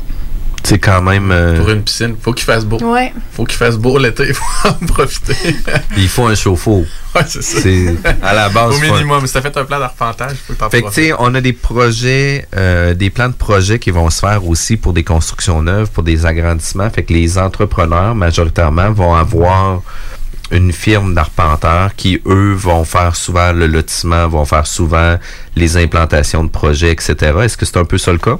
Oui, ben en fait, on, on parle souvent de- du forfait implantation. Donc, on, fait le, le plan projet d'implantation pour la demande de permis à la ville. Une fois que c'est accepté, on va implanter sur le terrain des tiges, euh, offset des fondations pour que quand l'appel va venir creuser, certaines de, de creuser au bon endroit. Puis à la fin des travaux, on fait le certificat de localisation. OK. Fait que, tu sais, dans le fond, les entrepreneurs ont comme un forfait tout inclus. Le suivi, dans le fond, du projet. Oui, puis aussi, ben, il y a le lotissement, s'il y a lieu, là, de, de, de faire finalement les, les nouveaux terrains à partir de la, du grand terrain. euh. Ouais. Ça, Bon, ça doit être peut-être avant le projet que vous commencez par ça, puis euh, Oui, ensuite ben, chaque lot vous. Souvent, c'est comme fait tout en même temps. C'est euh, un plan projet de lotissement. On monte tous les terrains possibles avec la rue projetée et puis les carrés de maison. Puis ensuite, c'est un, un à la suite de l'autre par terrain qu'on qu'on Prenez les projets. Oui. Ouais, puis c'est souvent il va y avoir des, améliorations, des agrandissements, des changements au plan ou tu sais des fois il va y avoir euh, des demandes spécifiques du client qui va vouloir changer peut-être un peu le format de la maison, un décroché ou quelque chose Ouais. comme ça, mais l'ensemble va avoir été pré-mâché dès le départ, la zone construisible va être déjà établie. Fait que tu sais il y a quelque chose de vraiment le fun. Puis un, un des points que tu as parlé, c'était au niveau euh, des justement de creuser pour venir implanter la fondation. Euh, vous, comme arpenteur géomètre, vous prenez vos mesures toujours sur le revêtement extérieur ou sur le mur de fondation? Ça dépend. Pour les projets d'implantation, on va travailler avec les fondations, mais pour les certificats de localisation, ça va être au revêtement parce que la plupart des règlements municipaux, les distances par rapport aux limites de propriété pour les bâtiments, c'est au revêtement. C'est pour ça qu'on cote au revêtement sur les certificats. Mais pour les plans projets d'implantation, c'est souvent aux fondations. Mais on va se garder quand même un petit jeu de 15 à 30 cm pour le revêtement. Donc, par exemple, si ma marge de recul latérale, c'est 2 mètres, ben on mettra pas euh, les fondations, le plan projet d'implantation ne sera pas à 2 mètres flush. On va laisser un genre de 2 mètres 30 pour justement l'installation du revêtement pour qu'après on tombe peut-être à 2 mètres 15 puis qu'on respecte encore une fois le 2 mètres. OK. Puis que- qu'est-ce qu'il y en est? Parce que je me rappelle un dossier que j'ai fait chez un client, mais par rapport au débord de toit, ça, c'est pas considéré ou ça dépend des hauteurs? Ou... Ça que- dépend à quel point on est proche des lignes. Ouais, c'est ça. Moi, dans mon cas, c'était super proche de la ligne pour Ouais. comme un garage carport. Puis finalement, c'était la gouttière qui était le point considéré. C'est ça, c'est toujours le, le point.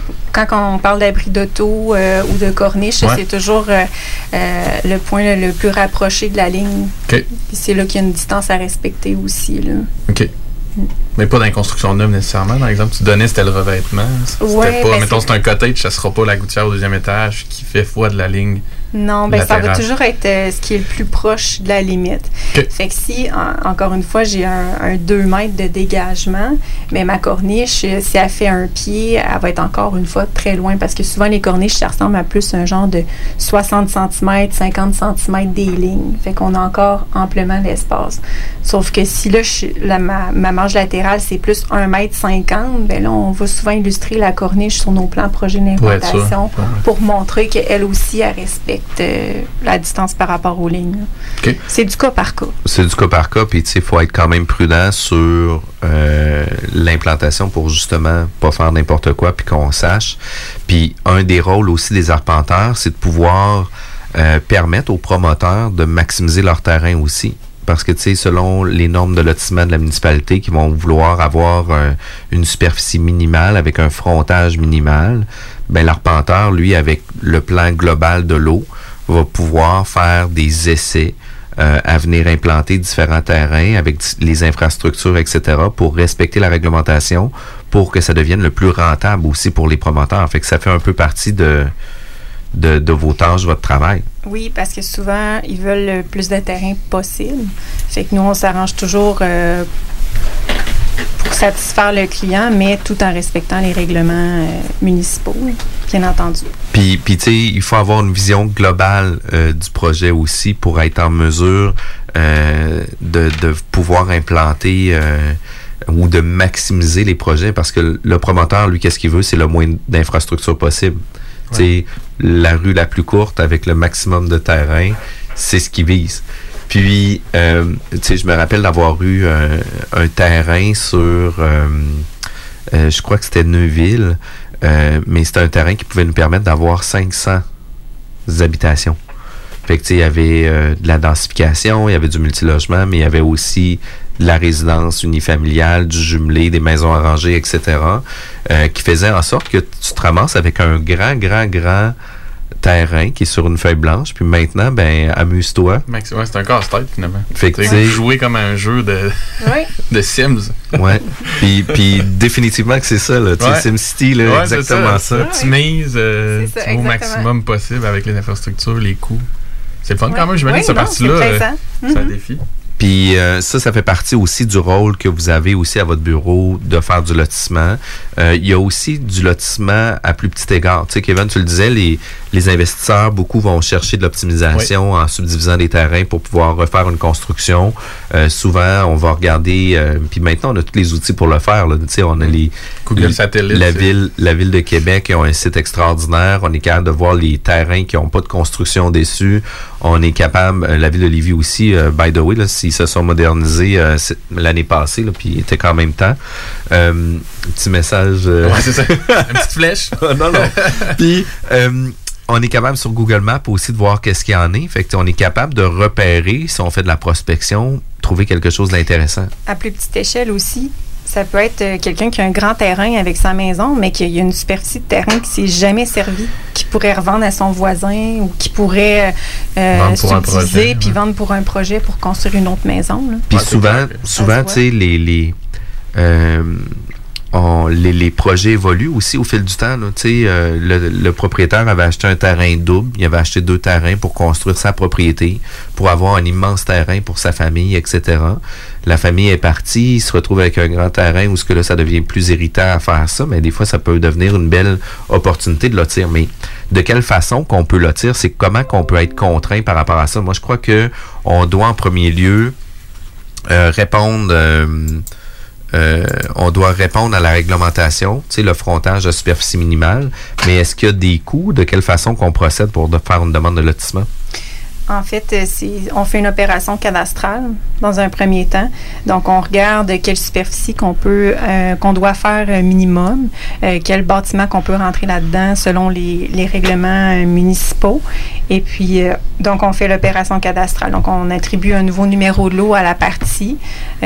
Aussi, il va peut-être avoir une vente chez le notaire de cette partie-là. Mais si c'est juste un projet de construction, c'est qu'on va faire le lotissement. Puis ensuite de ça, on va euh, installer la, maison euh, sur le projet. euh. Puis, puis tu vois, on a actuellement un projet comme ça qu'on a à Sainte-Marie. La dame était propriétaire d'une maison avec un immense terrain qui, initialement, c'était de l'eau. Puis, nous, qu'est-ce qu'on a dit à la propriétaire? C'est que vous avez beaucoup plus de chances euh, de faire plus d'argent en vendant votre maison individuellement puis de vendre votre terrain individuellement. Fait que, tu sais, quelque chose comme ça, il y avait déjà deux numéros de l'eau d'attribuer. Euh, fait que, tu l'objectif réel était quand même intéressant par rapport à ça. Quand nous, on a pris le dossier du terrain et de la maison, ben là, on a fait nos vérifications auprès de la municipalité pour se rendre compte qu'il y avait à peu près là, un 15 pieds de servitude d'aqueduc qui passait directement sur ce terrain-là, qui devenait beaucoup moins attrayant au niveau de la revente parce qu'on était contraint. Tu pas construire, tu veux dire? C'est ça? Exact. En plein ça à cause de la servitude d'aqueduc qui passait dessus. Euh, malgré tout ça, qu'est-ce qu'on a fait? C'est qu'on a poussé un peu plus loin. On a fait un projet d'implantation. On l'a poussé à la municipalité pour voir si c'était possible. Puis là, la municipalité a dit oui, effectivement, que le projet d'implantation que vous avez proposé peut faire du sens. Fait qu'à partir de là, nous, qu'est-ce qu'on a fait comme courtier? On a affiché le terrain avec une superficie construisible euh, de X pieds carrés avec un- une dimension de bâtisse de 20 par 24. Puis à ce moment-là, ben, on a eu plein de clients qui ont levé la main pour dire Waouh, nous autres, ça nous intéresse de s'acheter.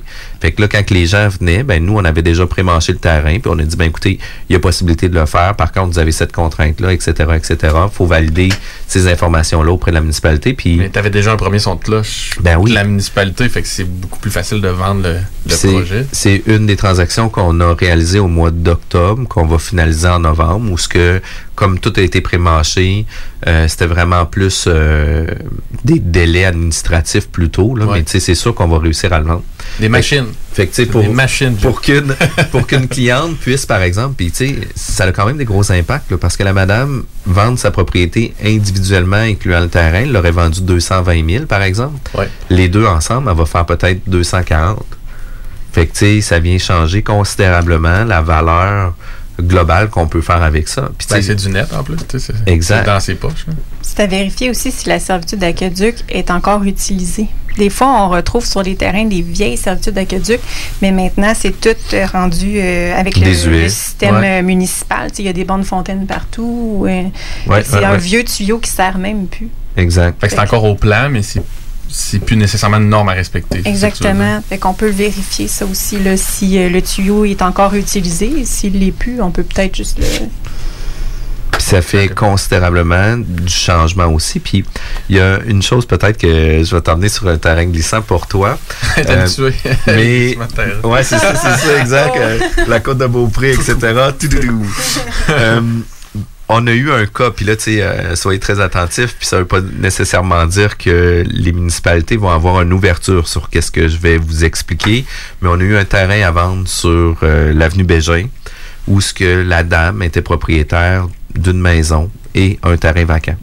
Quand il y a eu la, la réforme cadastrale, ils ont scindé les deux lots ensemble pour en faire un seul lot. Nous, on avait l'intérêt de vouloir vendre le terrain qui était déjà avec un ancien numéro de lot. Fait que nous, on était obligés de faire une démarche de lotissement justement pour subdiviser le terrain. Euh, ça mène à ça des frais parce qu'on a des taxes à payer par rapport à ça. On appelle la, taxe de parc, là, mais tu euh, qui représente, je pense, 10 de la valeur du terrain. Quelque Ouais, chose comme me ça dit quelque chose. qui, qui donne un peu ces, ces frais-là. Puis nous, qu'est-ce qu'on a fait? C'est qu'on a travaillé avec un arpenteur qui nous a donné euh, une ligne directrice sur laquelle travailler, puis qui a réussi à amener le projet à terme. Qu'est-ce qu'on a fait? C'est qu'on a demandé au ministère de remettre les lots conformes à l'ancien lotissement. Fait qu'au lieu d'avoir un seul numéro de lot, on a demandé au ministère de remettre en deux lots comme c'était prévu initialement.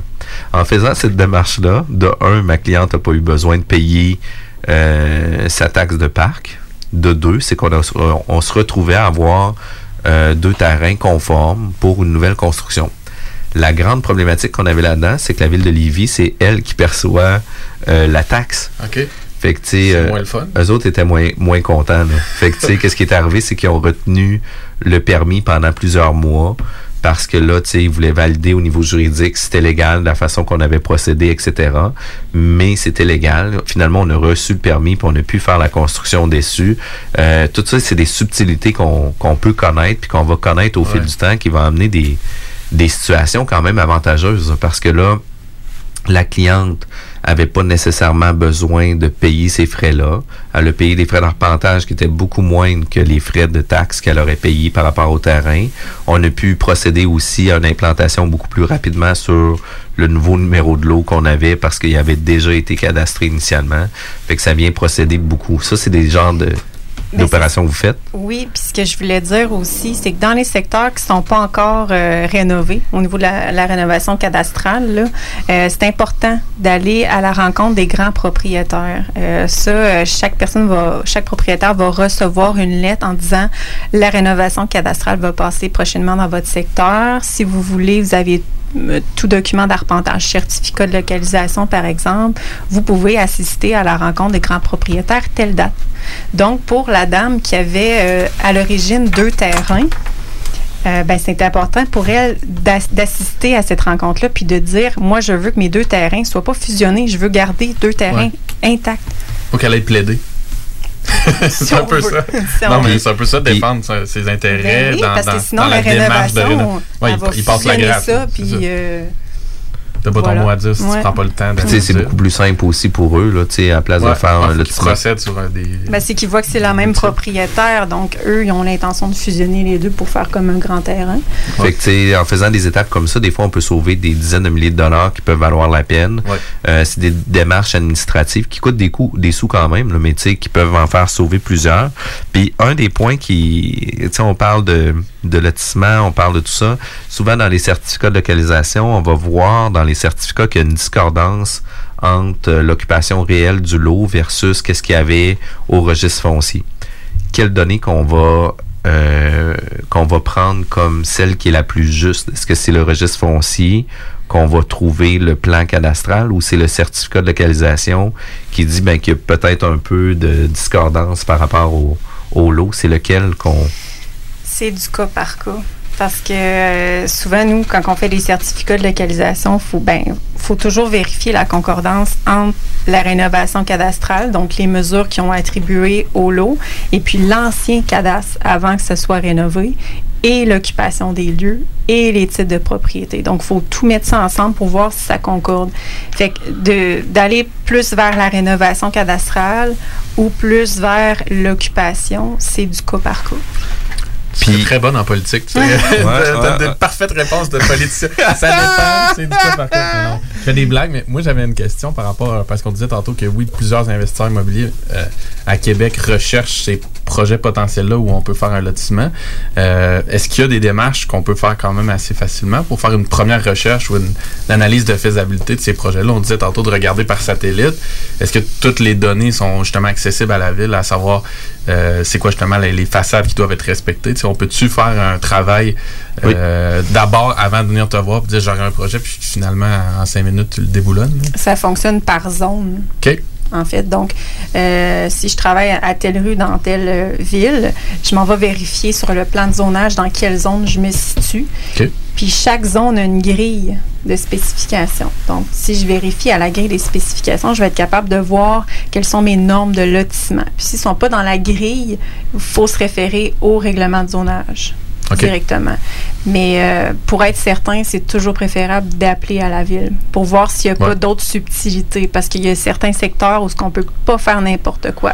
Je pense des fois aux secteurs euh, patrimoniaux ou les, les euh, en PIA qu'on Ouais, appelle.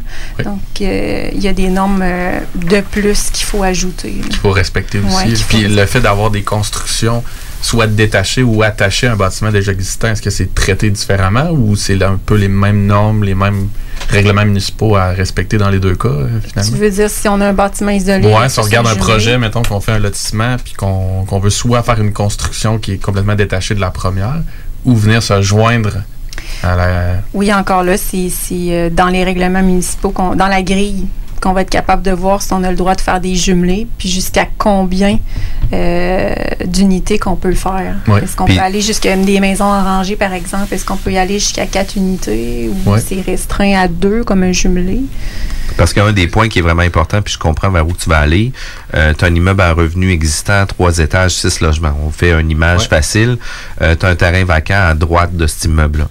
Euh, si tu respectes selon la norme euh, du lotissement qui vient dire que tu es obligé d'avoir une marge de recul de 2 mètres d'un côté et 3 mètres de l'autre côté pour un bâtiment isolé, qui va faire en sorte que si tu as 15 mètres de, de façade, tu vas avoir seulement 10 mètres où ce que tu vas pouvoir construire ton immeuble. Sauf que la réalité est que si tu viens jumeler, puis la réglementation te le permet, permet de jumeler ton immeuble directement sur ton immeuble, ben là, tu pourrais soit skipper ton 2 mètres ou soit skipper ton 3 mètres selon la réglementation. Là, des fois, il peut y avoir une, une- une différence entre les deux ou ils vont prendre souvent la plus grande des deux. Mais à place d'avoir 10 mètres de façade, tu vas pouvoir tomber à 12 ou 13 mètres de façade qui peut avoir un impact quand même global sur la faisabilité du projet aussi. Puis de l'autre côté, il faut que tu t'assures que le zonage permette une- des, des unités plus grandes, enfin, de plus grand nombre d'unités, parce que tu deviens un bâtiment. Mettons, tu deviens avec, euh, par exemple, un 11 logements au lieu Non, d'avoir un 6 ça- puis un 5. C'est considéré C'est comme. encore traité C'est encore traité jumelé. Fait que tu as un 6 logements d'un côté, puis tu vas avoir un 5 logements de l'autre côté. Fait que c'est vraiment traité un En bâtiment jumelé. Mais deux points sont vraiment importants dans ce que tu mentionnes aussi. Il y a aussi la contrainte de stationnement. La contrainte de stationnement, c'est ce qui va faire en sorte qu'on va réussir à maximiser de beaucoup euh, le type de construction. On a un terrain encore sur la rue Saint-Georges. J'ai plein, plein de transactions qui sont en train de se finaliser. Mais on a un terrain sur la rue Saint-Georges où ce que, initialement, c'est un 5 logements. La bâtisse se passe au feu. Euh, suivant euh, le feu de la bâtisse, ben nous, on a eu le, le- le contrat de vendre la propriété. Puis pour la vendre la propriété, ben moi, qu'est-ce que j'ai fait? C'est que j'ai implanté un bâtiment. Euh, en implantant le bâtiment, mais j'ai sorti la réglementation municipale aussi. Puis j'ai regardé aussi les infrastructures possibles qu'on avait déjà sur place, qui faisaient en sorte qu'on avait la, la flexibilité de construire jusqu'à un 10 logements. C'est quand même intéressant. Par contre, on Mais- avait un entrée d'eau euh, de 7 logements. Fait que, tu sais, si je voulais faire un 8, 9, 10 logements, je suis obligé euh, De modifier l'entrée d'eau qui va coûter plusieurs dizaines de milliers de dollars. L'autre chose, c'est que avec la superficie, ben des fois on peut avoir une contrainte de grands logements puis de petits logements. Fait qui faisait en sorte que dans l'ensemble, euh, on avait une possibilité quand même de se rendre jusqu'à 10 logements. Où ce que la contrainte première arrivait, c'était sur le nombre de stationnements. Fait qu'à Lévis, c'était 1.2 stationnements qui faisait en sorte que euh, 10 logements, il faudrait 12 stationnements. Avec le type d'implantation qu'on voulait respecter, avec la réglementation du stationnement, parce que des fois, on peut pas les avoir en façade, il faut les avoir en cours latéral, en cours arrière, etc. Fait que, il faut comprendre aussi cette réglementation-là, qui faisait en sorte que moi, j'avais prévu un, un, un stationnement semi-souterrain, dans le fond, là, comme c'était une rue en côte, là, on avait un stationnement semi-souterrain avec les réglementations, avec le les normes de circulation, etc. Ça faisait en sorte que j'étais capable de rentrer euh, 10 stationnements tirés par les cheveux. C'est vraiment, vraiment Renforçant. tiré par les cheveux. Fait que là, tu prends 10 stationnements divisé par 1.2, ça faisait en sorte qu'on pouvait faire 8 logements au final. là.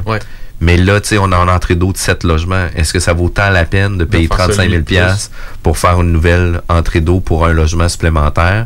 Des fois, tu es peut-être mieux de couper euh, dans ton potentiel puis de garder l'existant, faire euh, neuf stationnements, d'avoir une plus, une plus belle flexibilité à l'intérieur de ton bâtiment.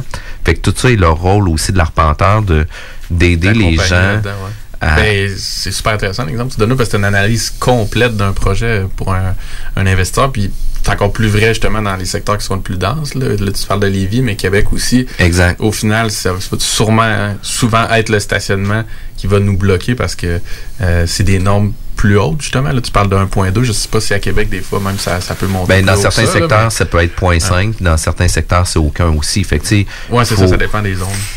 Puis il y a même certaines zones qu'il faut, ben, certaines euh, contraintes, comme par exemple les, les stationnements handicapés. Puis il faut aussi avoir des, euh, des espaces de stationnement à vélo maintenant pour des plus grands projets. Là. OK. Pour les Faut vélos? inclure ça. Ah ouais? oui, pour les vélos. OK. Et Un espace de stationnement pour les vélos? Oui. On a déjà vu ça. C'est fini le, le rangement, le cabanon arrière avec les crochets, ça marche plus, ça? fait que, tu sais, il y a quand même plusieurs choses que l'Arpenteur peut nous aider à maximiser euh, les projets aussi. Puis, tu sais, tout va dépendre aussi de la superficie construisible. C'est là que vous venez. euh, J'ajouterais aussi le pourcentage d'air vert. Le- Oui, exact. C'est vraiment important, ça aussi. C'est vraiment, vraiment Puis important. maintenant, les arbres. Euh, Les arbres existants, on peut plus nécessairement toujours les couper dans différents secteurs. Fait euh, souvent, ils disent que les conifères, ils sont plus lousses. Ouais. Euh, Ils disent ça. Ouais, ils I- disent ça. I- Ils disent Y. ça. Ouais, ouais, c'est Y qui dit ça. Mais euh, c'est quand même super intéressant. On va revenir tout de suite après la pause. On était avec Alexandra Labrec de Le François Arpenteur Jaumain. CJMD 96.9 Lévis. This station is now the ultimate power in the universe. Merci la gueuse. Tu es un laidron, mais tu es bien bonne. T'as pas vu ton pif, hein? Tu cherches un ou une partenaire pour réaliser tes fantasmes sexuels? Hmm, J'ai la solution pour toi. Jouer avec le fantasme. Inscris-toi sur jalf.com, le site de rencontre sexuelle le plus hot au Québec. Alors, seul ou en couple, visite jalf. J-A-L-F.com. Car tes fantasmes méritent tous d'être vécus. Jalf.com. Too sexy for my love, love's going to leave Vous pensez investir ou vendre en Floride depuis longtemps? Eh bien, n'attendez plus. Contactez dès maintenant Geneviève Bouchard, agente immobilière depuis 13 ans dans l'Est de la Floride. Constamment à l'affût des bonnes affaires, elle est la meilleure négociatrice que vous pourrez trouver. Vous pensez investir en Floride? Vous pensez Geneviève Bouchard? Comblez votre désir d'acquérir une propriété en Floride avec un service clé en main pour que votre investissement fructifie pendant que vous êtes ici. Investisseur, Elle s'occupe de louer pour vous. de plus, elle dispose d'un service de rénovation pour l'immobilier en Floride. Vendre ou acheter, genevièvebouchard.com. GenevièveBouchard.com 25 ans, ça se fête et le bar L'Extase célèbre cet événement en grand. Les 7, 8 et 9 novembre, venez vivre la sensualité et l'ambiance sensationnelle du bar L'Extase. En vedette, Justice, la gagnante Miss Nu BC. Surprise et animation avec CGMD 96.9 FM. Les 7, 8 et 9 novembre, ne manquez pas ça. Le samedi 9 novembre prochain, ce sont les portes ouvertes au Cégep de Lévis-Lauzon. 31 programmes préuniversitaires et techniques à découvrir, dont procédés industriels, gestion de commerce et vidéastes voyageurs qui sont nouvellement offerts. Plusieurs de nos programmes ont aussi été renouvelés. À l'horaire, visite du Cégep, rencontre avec des professeurs et des étudiants et toute l'information dont tu as besoin pour faire un choix éclairé. Le samedi 9 novembre de 10h à 13h, on t'attend. Pour information, cll.qc.ca. Image Express. Vous voulez faire rayonner votre entreprise ou organisation? Image Express vous offre un service personnalisé et créatif afin de vous distinguer. Kiosque, bannière, enseigne, Image Express saura trouver des solutions créatives tout en respectant votre budget. Image Express, la façon efficace et abordable de s'afficher. J'ai une Honda. Un CRV de Honda Charlebourg. Loué 60 mois à partir de 79 par semaine, zéro comptant. J'ai un boni de 750 pièces et un gros sourire de satisfaction. Un vrai bon service, ça existe. Honda Charlebourg, autoroute de la capitale, sortie première avenue. Live au bar spectacle Quartier de Lune en novembre et décembre. Des hommages à Eric Lapointe, Pink, Judas Priest, Nirvana, Jean Leloup, Guns N' Roses, Deep Purple, Tool, Korn, Slipknot, Led Zeppelin, Offspring, les Bee Gees, des soirées disco, les Canadian Sexy Males, Lancaster, Deadly Cookie, Carl Tremblay et notre party DJ du jour de l'an. Réservé pour vos parties de tout genre. Le Quartier de Lune, un incontournable. Au 1096 3e Avenue Limoilou. CJMD, le 96.9 à Lévis. Est-ce que t'es fly, toi? La station du monde fly. Yeah, baby! yeah! La relève radio, c'est à CJMD 96.9, la radio de Lévis. Les gourous essaient de vous faire croire que vous deviendrez millionnaire en 90 jours, qu'on peut acheter avec zéro comptant. Ici, c'est pas comme ça. On va vous expliquer le vrai fonctionnement de l'investissement immobilier. Ne manquez pas, pendant la bulle immobilière, le Real Talk avec Nikolai Ray, PDG de la MREX. Tout le monde sait que lorsqu'il est question de parler d'immobilier, ça peut devenir compliqué assez vite. Il y a beaucoup de questions, mais très peu de réponses satisfaisantes. C'est exactement pour ça que c'est toujours mieux de s'adresser à un expert ou encore d'écouter la bulle immobilière au 96.9 l'alternative radio avec votre animateur Jean-François Morin et son co-animateur Kevin Filion. À chaque semaine à l'émission, on reçoit des experts et on jase de divers sujets pour vous tenir bien informé sur tout ce qui touche l'univers de l'immobilier. La bulle immobilière, tous les samedis de 16 à 18 heures À CJMD 96.9, l'alternative radio. Aujourd'hui, on était avec Alexandra Labrec, euh, arpenteur géomètre. Chez le François, arpenteur géomètre, on a quand même démystifié, démystifié euh, plusieurs éléments au niveau du certificat de localisation, au niveau euh, des normes euh, de lotissement, d'implantation, des plans de projet, euh, des contraintes naturelles aussi là, qu'on voit de plus en plus. Fait qu'il y a beaucoup... Il y a du stock. il y a beaucoup de stock, effectivement. Comment qu'on on, on fait pour s'y retrouver? La meilleure façon, moi, je pense, c'est d'appeler directement chez le François Arpenteur géomètre. Clairement. Oui, c'est Ben la oui. meilleure solution. La solution à tous vos problèmes. Donc, euh, vous pouvez nous appeler pour votre euh, certificat de localisation euh, quand vous vendez votre euh, propriété pour un plan projet d'implantation, soit pour un agrandissement ou pour une construction neuve. Vous pouvez aussi nous téléphoner pour des projets de lotissement ou pour tout simplement, si vous voulez diviser votre terrain, pour toute autre question, vous pouvez nous téléphoner. Piquetage aussi, on n'en en a pas parlé, mais la pose de repères d'arpentage pour euh, positionner les limites de terrain. Donc, Les petites euh, pins euh, avec le rond orange qu'on voit dans le fond du terrain. Qui exactement. disparaissent euh, à un moment donné. euh. Soit dans le sol ou... Ouais, c'est ça. Ou soit quelqu'un les arrache. Là. Ouais. c'est ça. Mais euh, parlant de ça, euh, la pine, elle mesure combien, la tige? Tu veux-tu appeler ton technicien? Ok, bon. Mais, mais je pose la question, mais c'est souvent Ouais. des. Puis tu sais, il faut toujours être prudent par rapport à ça, là, parce que surtout celles qui datent de, antérieurement, souvent les gens les prenaient puis agrandissaient leur terrain Ah ouais? avec euh, un pied de biche.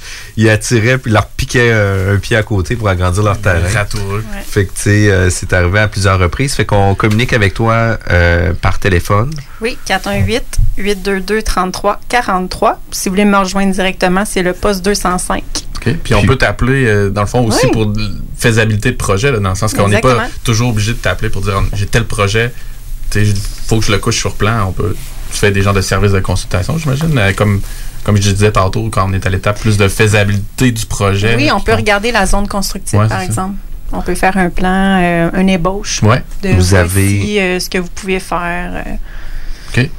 Mm. Puis vous avez aussi un site internet pour vous rejoindre? Oui, le François Arpenteur, je crois.com. OK.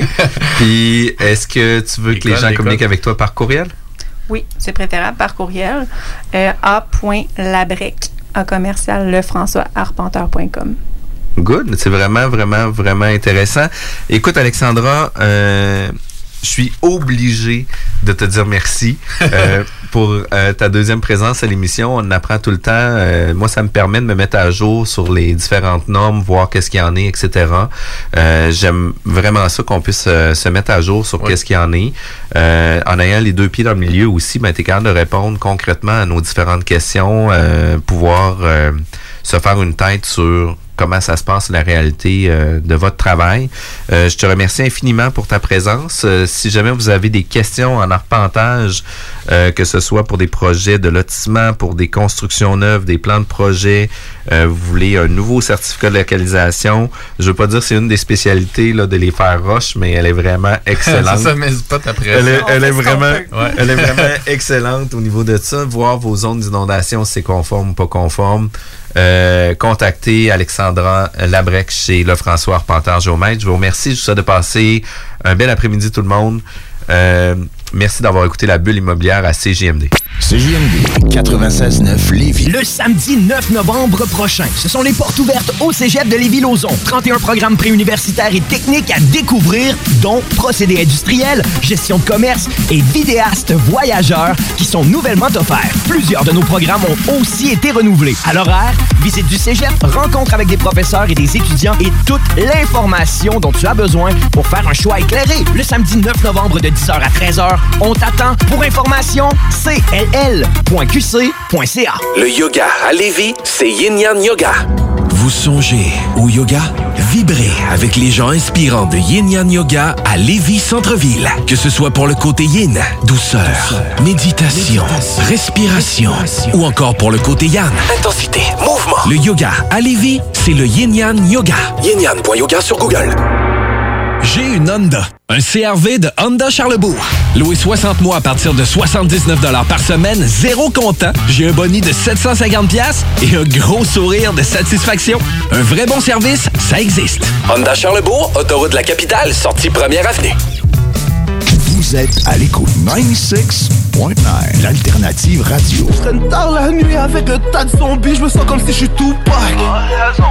96.9, talk, rock and hip-hop.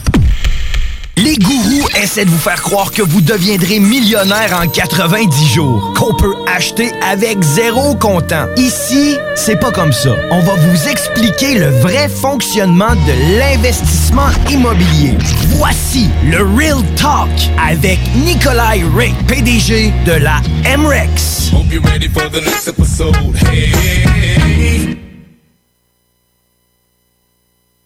Smoke weed every day. Salut Nicolas, bienvenue à ta chronique, la chronique euh, du Real Talk avec toi. Salut Jeff, Real Talk, on est prêt à parler des vraies affaires ce matin? Ben, je pense que oui. Toi, Kevin? après-midi, en fait, on n'est plus le matin. Écoute, on n'est plus le matin. Le matin mais- quelque part. Quelque part, mais là, le il- matin, hein. Ici, l'après-midi. Il y a la même affaire qui se dit aussi sur l'alcool pour la bière, Ouais, mais c'est ça, ça, c'est une autre affaire. Il est jamais trop tard ou jamais trop tôt pour parler d'immobilier. Jamais. Jamais. Puis euh, aujourd'hui, c'était quoi le sujet que tu voulais qu'on jase là, euh, pour cette chronique-là? Aujourd'hui, je voulais jaser de- du processus d'achat. En fait, euh, je reçois souvent des questions des gens qui sont souvent à leurs premières acquisitions. C'est quoi le processus d'achat quand on veut acheter notre premier bloc appartement ou notre premier plex ou multilogement? Euh, et je sais que c'est quelque chose qui, euh, est toujours un peu euh, méconnu et malheureusement, tant son temps tu pas fait ta première acquisition, que tu pas passé à travers ce processus d'achat-là, c'est un, un peu difficile de vraiment comprendre le temps et l'énergie qui est nécessaire pour réussir une transaction, surtout dans surtout quand on parle d'un- bloc appartement, d'un- immeuble multilogement de 5 logements et plus. Là. Toi, tu es courtier en plus, tu, tu sais que euh, souvent, la majeure différence, exemple, avec les, avec les maisons, c'est que au niveau des maisons, généralement, t'as pas besoin d'une promesse d'achat pour aller visiter. C'est-à-dire que tu as envie de visiter une maison euh, que tu veux acheter, t'appelles le courtier ou t'appelles le vendeur, puis tu t'arranges pour aller visiter la maison, puis c'est plutôt simple comme processus. Euh, si après la visite, tu as aimé la maison, ben là, effectivement, tu pourrais déposer une promesse d'achat. La promesse d'achat, elle, elle doit être acceptée par le vendeur, puis à partir de ce moment-là, bon, ben, on rentre dans ce qu'on appelle euh, le, vrai processus d'achat avec euh, différentes étapes et, ce qu'on appelle les délais de rigueur. C'est-à-dire qu'on a vraiment des délais, des timelines, des échéances à respecter, euh, sont, sont, sont imposants, en fait, par la loi. Mais dans le multilogement, c'est plus compliqué un peu parce que tu es obligé de déposer une promesse d'achat puis la promesse d'achat doit être acceptée par le vendeur pour pouvoir visiter l'immeuble. C'est quand même assez bizarre. Quand il pense, tu sais, on dépose une promesse d'achat, on n'a jamais vu l'immeuble. Fait qu'imagine si tu vas acheter un, un 6 logements ou un 12 logements ou un 48 logements, mais tu n'as jamais visité l'immeuble, puis il faut déjà que tu, tu déposes une promesse d'achat. Il faut déjà que tu aies une idée aussi sur le prix que ça te tente de proposer Ouais. par rapport à ça, sans même avoir vu l'étendue des logements. Exact. C'est sûr que contrairement à une maison, bon, ben, on sait que euh, les immeubles à revenus se vendent selon les ratios financiers.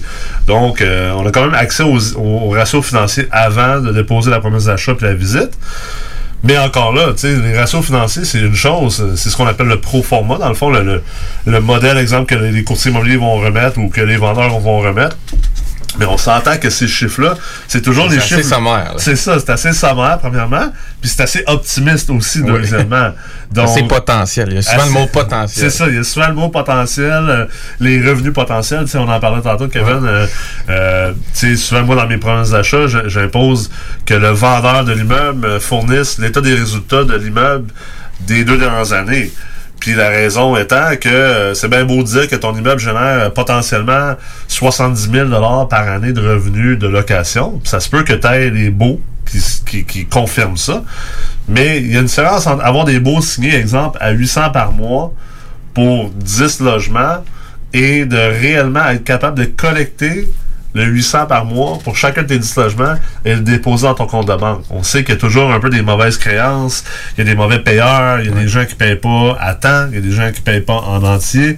Donc ça, ça, ça, ça vient affecter en réalité la transaction ou la valeur de l'immeuble parce que si tu as deux immeubles au même prix, avec les mêmes revenus, mais qu'il y en a un que tout le monde paye à temps, le premier du mois, puis qu'il n'y a jamais de problème, puis que l'autre, tu es obligé d'aller quasiment collecter euh, avec un bodyguard, puis le monde te paye euh, en lousse, puis euh, ils veulent pas te payer vraiment, puis il faut que tu te battes avec eux autres. Mais on s'entend que le deuxième immeuble vaut moins cher.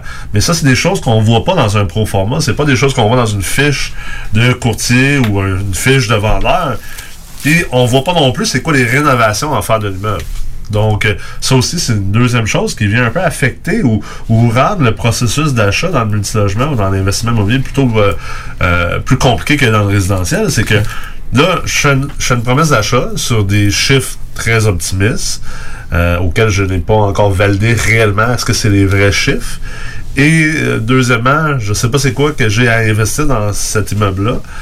Euh, parce que je peux pas faire la visite encore. Puis, tu sais, il y, a- il y a des choses qui sont vraiment importantes aussi à dire là-dedans. C'est que dans le 5 logements et plus, la déclaration du vendeur par un courtier immobilier n'est pas obligatoire non plus. Exact. Fait que souvent, on n'a pas le- l'état de santé du bâtiment avec la toiture, avec les différentes rénovations qu'il y a eu aux dernières années. Puis, on n'a pas aussi euh, l'ensemble des dépenses. Parce que, tu sais, tu le dis, euh, souvent, qu'est-ce qu'on va retrouver? C'est seulement qu'est-ce qui est obligatoire, taxe municipale, taxe scolaire. Ouais, à la base. That's it. Puis Une après- photo, une photo de façade. Il y a quelques rares courtiers comme Jeff qui sont plus généreux, mais comme tu dis, c'est difficile de savoir qu'est-ce qu'il a investi quand tout ce qu'on a, c'est une photo Google euh, Street View de la façade. là. Ben, c'est clair. Ça puis, nous- puis, le- le- puis la liste des loyers, tu sais, après Ouais. ça, c'est- c'est- ça devient très, compli- très compliqué. Puis il y a beaucoup de gens qui tombent dans le panneau parce que, tu sais, si, si on comprend le fait que ce- c'est les revenus dépenses, puis ce qui reste après les dépenses, dans le fond, ce qu'on appelle le revenu net, euh, nous, on utilise souvent un terme qui est revenu net normalisé. Ce qui reste comme revenu net, c'est ça qui définit combien on devrait payer. Là, c'est une vision très simpliste. En réalité, on pourrait passer, euh, quoi, probablement un bon 100 Ouais, heures ouais. à, à parler de, à parler de la manière que tu devrais déterminer quoi payer puis combien payer pour un immeuble. Mais, mais grosso modo, on se base sur les revenus et dépenses. Mais tu sais, euh, il y a une dépense euh, où souvent les gens se font avoir, c'est les assurances. Donc les assurances de l'immeuble, les assurances habitation. Euh, tu sais, puis moi-même, regarde, je, suis en train d'acheter un 10 logements présentement et euh, dans, dans, dans le pro format, c'est marqué que les assurances coûtent 2500 dollars par année. OK? Puis j'ai la police d'assurance du vendeur de la facture. J'ai une preuve que c'est effectivement ça que ça coûte. Sauf que moi, je fais ma soumission pour euh, mes assurances pour pouvoir euh, procéder euh, à la transaction puis aller chez le notaire parce que la banque va demander que tu aies une preuve d'assurance. Fait que je contacte mon courtier d'assurance et quelques jours plus tard, je reçois la, soumission. C'est 4900 dollars. 4900 dollars, t'es comme wow, attends un peu là, c'est le double. Je vais payer le double de ce qui était prévu. Là, les gens, il y a- peut-être certaines personnes qui vont dire Ouais, mais là, 2500, 4900 pour un bloc appartement, c'est pas la fin du monde, c'est pas énorme. Effectivement, sur le cash flow, c'est c'est juste 2500 dollars. Tu sais, c'est- on pourrait dire c'est juste ou c'est c'est 2500 dollars, c'est quand même important. Mais euh, on parle de 200 dollars de plus par mois. Fait que c'est- pas la fin du monde. Mais d'un point de vue de levier puis d'un point de vue de valeur, en fait, c'est énorme. Parce que si on dit que, euh, exemple, moi dans la ville où, j'achète cet immeuble-là, euh, c'est l'immeuble qui est à Sherbrooke, euh, les immeubles se vendent environ, euh, on va dire, 19 fois les revenus nets. Ben, dites-vous que si je perds 2500 dollars par année, parce que finalement mon assurance me coûte 2500 dollars de plus, ben faites 2500 fois 19. On perd pratiquement 40 000. euh, On perd euh, même 40, plus que 40 000 de Ouais. valeur. Donc, euh, juste à cause que... euh, donc, faut faire attention pour les gens parce que si t'avais, moi je l'avais prévu le coup, je savais que ça s'en venait, puis euh, j'avais lu aussi la police d'assurance, tu sais, j'avais vu que le, le- le- le vendeur il assurait pas son immeuble au montant qu'il aurait dû vraiment l'assurer. Euh, souvent les vieux vendeurs vont faire ça parce que euh, ils ont plus, plus d'hypothèque. Si l'immeuble brûle, c'est pas vraiment la fin du monde pour eux autres d'un point de vue financier. Euh, nous, des, nouveaux acheteurs, mais on doit euh, vraiment assurer l'immeuble à la juste valeur de reconstruction parce que si jamais elle brûle, ben, on va être capable de le reconstruire. Donc, il y a beaucoup de gens qui se font avoir, puis ça, peut être assez drastique. On parle de perdre 50 000. Ça, ça veut dire que ça se peut que la banque te dise, hey, t'as t'as- un, t'as un 35 000 de mise de fonds de plus à mettre à cause de ça, à cause que les chiffres n'arrivent plus à la même chose que ce qui était indiqué dans le pro forma. Ou ça se peut que tu pensais avoir euh, euh, 500 pièces par mois de cash flow dans tes poches, puis finalement, tu en as juste 300. Mais là, écoute, s'il y a des petits imprévus qui arrivent, ça peut venir gruger ton cash flow, puis tu peux tomber à zéro assez facilement, assez rapidement. Donc ça, c'est quelque chose qu'il faut vraiment faire attention. Et euh, je dirais que dans le fond, ça démontre que, en anglais, on appelle ça un due diligence. On appelle ça, une- en français, c'est une diligence raisonnable ou une vérification diligente. C'est vraiment important de faire cette vérification-là sur l'ensemble du processus de transaction. Et euh, c'est de cette manière-là qu'on regarde de, se- protéger, en, fait, contre euh, ces petits imprévus-là, ces petites bévues-là. Puis, euh, je dirais aussi, à travers ce processus d'achat-là, sais, c'est une chose de vérifier les factures, les dépenses, puis de valider que ça va être bel bien ça que nous, on va payer. Tu sais, euh, euh, les taxes municipales, c'est une autre chose. Euh, Si, euh, si l'immeuble est évalué à, à 1 million, puis que pour une raison quelconque, je sais pas moi, le, marché a pris beaucoup, beaucoup de valeur dernièrement, puis vous, vous achetez l'immeuble à 1,6 million, ben, je, vous, je vous suggère de prévoir dans vos cash flows futurs, dans les prochaines années, que vos taxes municipales vont augmenter parce que c'est sûr certain que la ville, si on a la chance Vont de, se rattraper. ils vont se rattraper Ouais. assez facilement. Donc ça, c'est c'est hyper important. Et euh, pour revenir au, au processus d'achat, bon ben, on sait que maintenant, il faut être capable de rentrer une promesse d'achat, que la promesse d'achat soit acceptée par le vendeur. Et c'est là que le fun commence un peu, mais on est quand même très loin d'une transaction. Tu sais, quand on a une promesse d'achat, c'est drôle, des fois j'ai fait le tour de certains groupes immobiliers, puis euh, ils encourageaient le monde à faire des promesses d'achat, puis euh, là les gens se levaient puis disaient Ah, j'ai réussi une promesse d'achat cette semaine, elle est acceptée, euh, comme s'ils avaient gagné la Coupe Stanley. Mais tu sais, euh, Jeff, tu le sais, toi en courtage, là, une promesse d'achat dans un bloc appartement, là, t'es, t'es très très très loin de, de passer chez le notaire parce que dans le fond, tout ce que ça veut dire, c'est que la personne elle veut visiter l'immeuble. Exact. Puis, tu sais, il faut vraiment faire attention aussi avec ce genre d'offre-là parce que, euh, tu sais, dans le résidentiel, on peut dire que 80-90% du temps, les transactions vont se réaliser. Quand une promesse d'achat est, est acceptée. ouais. Après ça, tu sais, dans le multilogement, on pourrait dire, tu sais, 50, 60 Ah, moi, j'aurais tendance à même dire peut-être 20 à 30 maintenant. Puis tu vois, dans le commercial, moi, j'allais à 10 à 20 là. c'est Fait que, ça. dans le commercial pur, là, tu sais, euh, souvent 10 à 20% d'une transaction sur 10 va se réaliser. Dans le multilogement, on en fait quand même plus de transactions. Fait que, pour ça, j'étais plus optimiste avec 50% peut-être. Mais... Le deal, pas fait. Moi, ça me fait penser Ben, un parallèle avec les dragons, tu sais, on voit à la télé. C'est comme s'ils se faisaient un deal, mais il y a beaucoup. Ah, la vérification clair. diligente après fait que souvent, au, au final, il se fait ont- un deal sur 10. Le parallèle est- extraordinaire, en fait. C'est- exactement la même chose. Au Dragon, à Shark Tank, euh, on voit que là, tout le monde est content, ça se serre la main. Ouais. Mais tu sais, la vérité, c'est qu'il y, y y avait du petit texte en bas, là, marqué que euh, ensuite, tout le monde doit passer à travers un processus de vérification diligente. Les Dragons vont regarder les états financiers, euh, sauf Caroline Héron, là, elle, peut-être qu'elle elle, elle les regardait pas, mais je pense qu'elle faisait pas d'offre, anyway. On pourrait insérer un genre de tchou-tchou-tchoum. c'est ça. Mais tout ça pour dire, une fois qu'on a notre promesse d'achat de fait, là, on peut aller visiter l'immeuble. Puis c'est là qu'on voit vrai- réellement l'état de la bâtisse. Parce que moi, c'est c'est quelque chose que je suggère à tout le monde dans le processus d'achat. Avant de faire votre promesse d'achat, quoi que vous n'êtes pas capable d'aller visiter l'immeuble de l'intérieur, vous pouvez quand même aller le visiter de l'extérieur. Tu sais, en ce moment, dans les bureaux où est-ce qu'on est, où on fait la radio ici, euh, on voit présentement deux immeubles, euh, deux blocs appartements juste en face. La vérité, c'est que je peux faire le tour de, chacune de ces bâtisses-là, puis avoir une belle idée de, de l'enveloppe, euh, une partie de la fondation. On voit les portes et fenêtres, on voit en quel état que on voit aussi l'état général de l'immeuble de l'extérieur. Est-ce que c'est un immeuble qui a de l'air bien géré ou mal géré? Puis on a déjà parlé, mais des fois, on tombe sur, une- sur une pépite d'or, on tombe sur un locataire. Oui, ça c'est clair. C'est une Là- mine d'infos. Puis euh, là, ça, c'est le point important parce qu'il faut pas oublier que l'immobilier, c'est très humain. C'est très. Tu sais, c'est un sport de contact. C'est pas. euh, les gens pensent que parce que c'est financier, ben c'est comme la bourse puis qu'on passe notre temps derrière les ordinateurs à analyser. Mais c'est vraiment très humain. C'est un sport de contact. Puis justement, si tu vas visiter l'immeuble avant, moi j'essaie toujours de faire ça avant de rentrer une promesse d'achat, euh, dans la mesure du possible, là, parce que je fais des promesses d'achat des fois sur des immeubles qui sont pas dans la ville où j'habite. Mais si c'est euh, si je suis capable, je vais aller faire le tour de la bâtisse de l'extérieur. Je vais essayer de voir s'il n'y a pas un locataire ou un concierge qui est sur place, qui se berce, ou euh, qui est sur son balcon à 3 heures après-midi en train de fumer un bat. Puis- Légalement. Légalement. Maintenant. Maintenant. Puis j'essaie de jaser avec eux autres, puis d'avoir un peu d'informations serrant et euh, des fois aussi, ben, les immeubles sont pas barrés euh, de, de l'extérieur. Fait qu'on peut quand même rentrer dans les aires communes, voir un peu comment que les aires communes sont entretenues. Euh, des fois, ben, ils sont barrés, puis on peut juste pas.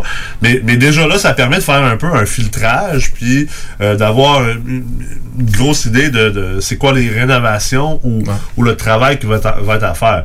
Une fois qu'on a notre promesse d'achat d'accepter, là, on peut rentrer puis aller vraiment voir, euh, tu sais, euh, à, à l'intérieur de la bâtisse, vraiment au niveau de la fondation, qu'est-ce que ça a l'air, et aussi au niveau des logements, c'est quoi les rénovations à, à venir, là. Euh, ça, c'est toujours un peu... euh, c'est toujours un peu une surprise parce que, tu sais, euh, toi, on sait Kevin, t'es, entrepreneur en construction, là, euh, rénover un logement en, en CCQ, parce que euh, tout le monde dans les blocs appartements font ça en CCQ maintenant. Absolument. RBQ, CCQ. on est tous legit et on veut tous bien faire ça. Mais ça a le désavantage de coûter très, très, très cher. Tu sais, quoi rénover un logement, mettons, sans virer fou, on peut dépenser un 45 à 60 000 par logement. Ah oui, si on fait le tour du logement euh, facilement. Facilement. Ouais. Fait que, tu sais, faut le prévoir parce que si tu achètes un petit logement et les 10 sont à rénover, là, on parle quand même de 450 à 600 000 pour remettre ton immeuble À niveau. à niveau, si on veut. euh, Ou là, c'est sûr que ça, c'est une grosse rénovation. On- tu, Tu vas chercher le plein tu potentiel. vas chercher le plein potentiel, tu te ramasses un immeuble qu'on va dire qui est à peu près à 90% euh, neuf, même s'il est encore un immeuble usagé, mais tu sais, tu peux espérer passer proche des revenus. Tu veux toujours être à 89% du neuf, là, Exact. pour pas être Tu- taxable. C'est ça, parce que sinon tu vas payer TPS, TVQ. Donc, le pro- on voit que le processus d'achat, finalement, c'est pas aussi simple que juste faire une offre, aller visiter puis passer chez le notaire. Une fois qu'on a fait une, pré-visite avant de faire notre offre, aller visiter de l'extérieur, on a fait une pré-analyse financière. Après ça, là, on va rentrer notre offre. Et là, rentrer une promesse d'achat, ben ça, ça tu sais, moi j'en ai rentré une euh, sur un autre immeuble, un 7 logements que j'ai notarié d'a- d'ailleurs. Et euh, j'ai rentré l'offre, je crois, euh, aux alentours de ma fête, au, à la mi-juin, aux alentours du 15 juin. Et j'ai rentré mon offre. Après ça, le vendeur est revenu qu'une contre-offre. Moi, après ça, j'ai contré sa contre-offre. Puis après ça, lui, il a contré ma, con- ma contre-offre de sa contre-offre. tu sais, ça a pris euh, un bon deux semaines, finalement, là, de back and forth de papier, parce que moi, quand je rentre mon offre, il y a 48 heures pour la- la- l'accepter. Après ça, lui, il me renvoie une contre-offre que j'ai 48 heures pour accepter. Après ça, j'ai renvoyé. Il m'a renvoyé. Tu sais, ça va vite, là. Fait qu'on se rend compte que le temps passe assez vite. Puis, puis finalement, euh, j'étais prêt à visiter l'immeuble à la fin du mois de juin parce qu'on a perdu un- quasiment deux semaines au niveau de cette négociation là. Puis tu sais moi je moi je négocie pas fort au début. Tu sais je suis pas le euh, il y a- deux techniques si on veut dans le processus d'achat.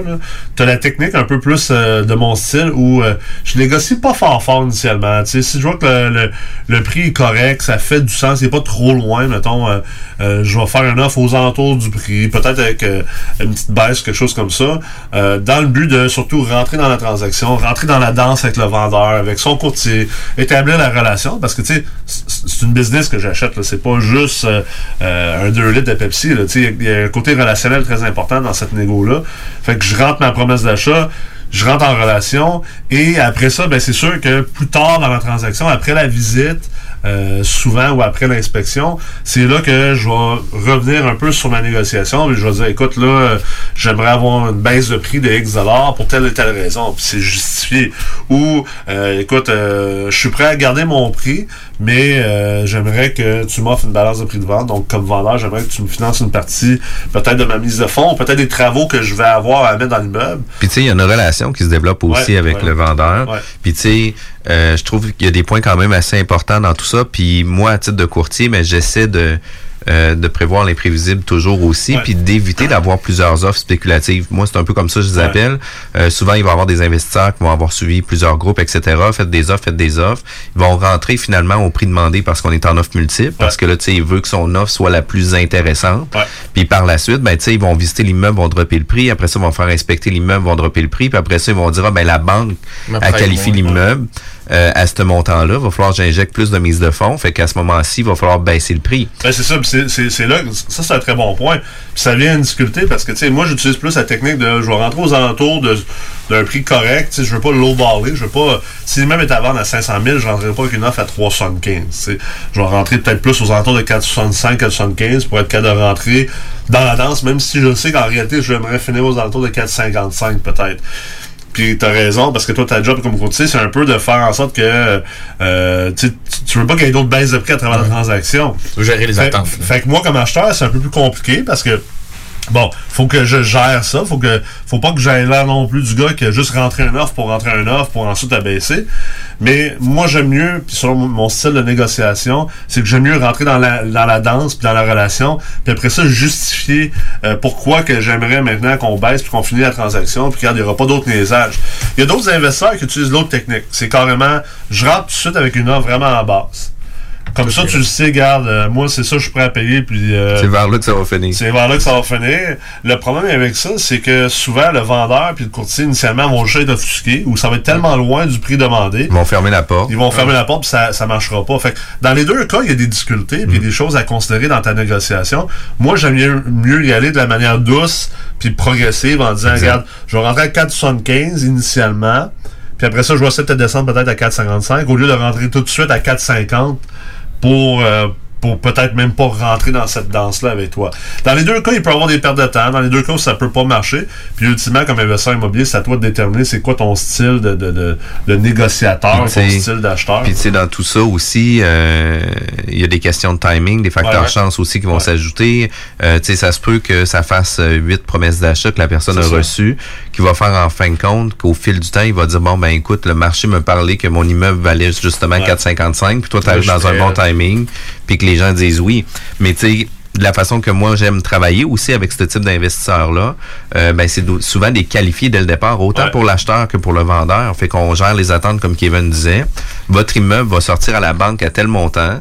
Par la suite, tu sais, il va y avoir tant de travaux qui vont se prévoir par rapport à la visite des lieux, par rapport à l'inspection. Prévoyez ces éléments-là. Puis quand que les gens viennent présenter leur offre d'achat, ben, qu'est-ce qui est intéressant, c'est qu'on est quand même descripté tout de suite dès le départ. La banque le qualifie à 4,55, tu proposes 500, ta mise de fonds va falloir qu'elle soit augmentée de 45 000. Est-ce que vous avez la capacité de le faire? Tu sais, par la suite, il va y avoir des travaux, etc., qui sont à prévoir d'une valeur de 10 à 20 000 Est-ce que vous êtes prêt à l'assumer? Puis là, quand tout le monde dit oui, ben, la négociation devient plus intéressante aussi parce que tout le monde connaissait ces paramètres-là aussi. Là. C'est clair. Puis là, on est dans la justification, puis pas juste dans les émotions. En fait, on le voit que le processus d'achat, du départ, juste se rendre une promesse d'achat, en réalité, vous auriez dû déjà faire du travail de terrain et d'analyse. Après ça, le- le- le- la promesse d'achat, c'est beaucoup de négociations. Puis après ça, on a d'autres grandes étapes. C'est l'étape de la visite des lieux, c'est une grande étape dans le. Après ça, on a la- la- l'inspection. Puis autour de l'inspection, moi, je rentre un peu là-dedans, tu sais, les tests de sol. Parce que, exemple, si c'est un 8 logements et plus, il doit avoir un test de sol de fait. Le certificat de localisation doit être à jour. Et aussi, on doit valider au niveau de la ville. Euh, c'est quelque chose que très peu de gens le savent. Mais puis souvent, les gens se font avoir, un peu comme le, le montant d'assurance de tantôt qu'on a parlé. Mais... euh, de valider qu'aux taxes municipales puis à l'urbanisme que les, Les deux, deux se parlent. les deux se parlent parce que les deux ça parle pas en fait La main droite parle pas à main gauche. Exactement. Fait que, euh, il y a beaucoup de cas euh, malheureux où euh, l'investisseur a acheté un 8 logements parce qu'au taxes municipales, c'est marqué 8 logements. Puis sur la fiche du courtier, c'est un 8 logements. Puis il y a vraiment 8 logements. Mais à l'urbanisme, Il est zoné 6. il est zoné 6. Écoute, ça, c'est vraiment une grande problématique. Fait que tu dois t'assurer qu'à l'urbanisme, ça concorde avec ce qu'il y a aux taxes municipales puis avec ta transaction. Parce qu'advenant un grand sinistre, ben à ce moment-là, tu vas reconstruire Exact. un 6, non un 8. Ah, puis même pire que, puis pire que ça, ça se peut très bien qu'après d'infraction. tu aies un avis de non-conformité, puis que tu sois obligé de tout changer ton immeuble, puis là, tu n'auras pas l'argent pour faire ça, puis là, ça va scraper tes revenus. Donc, ça, c'est super important. Puis la dernière chose, je dirais, c'est, surtout le financement. Après ça, le financement, c'est un gros morceau, là.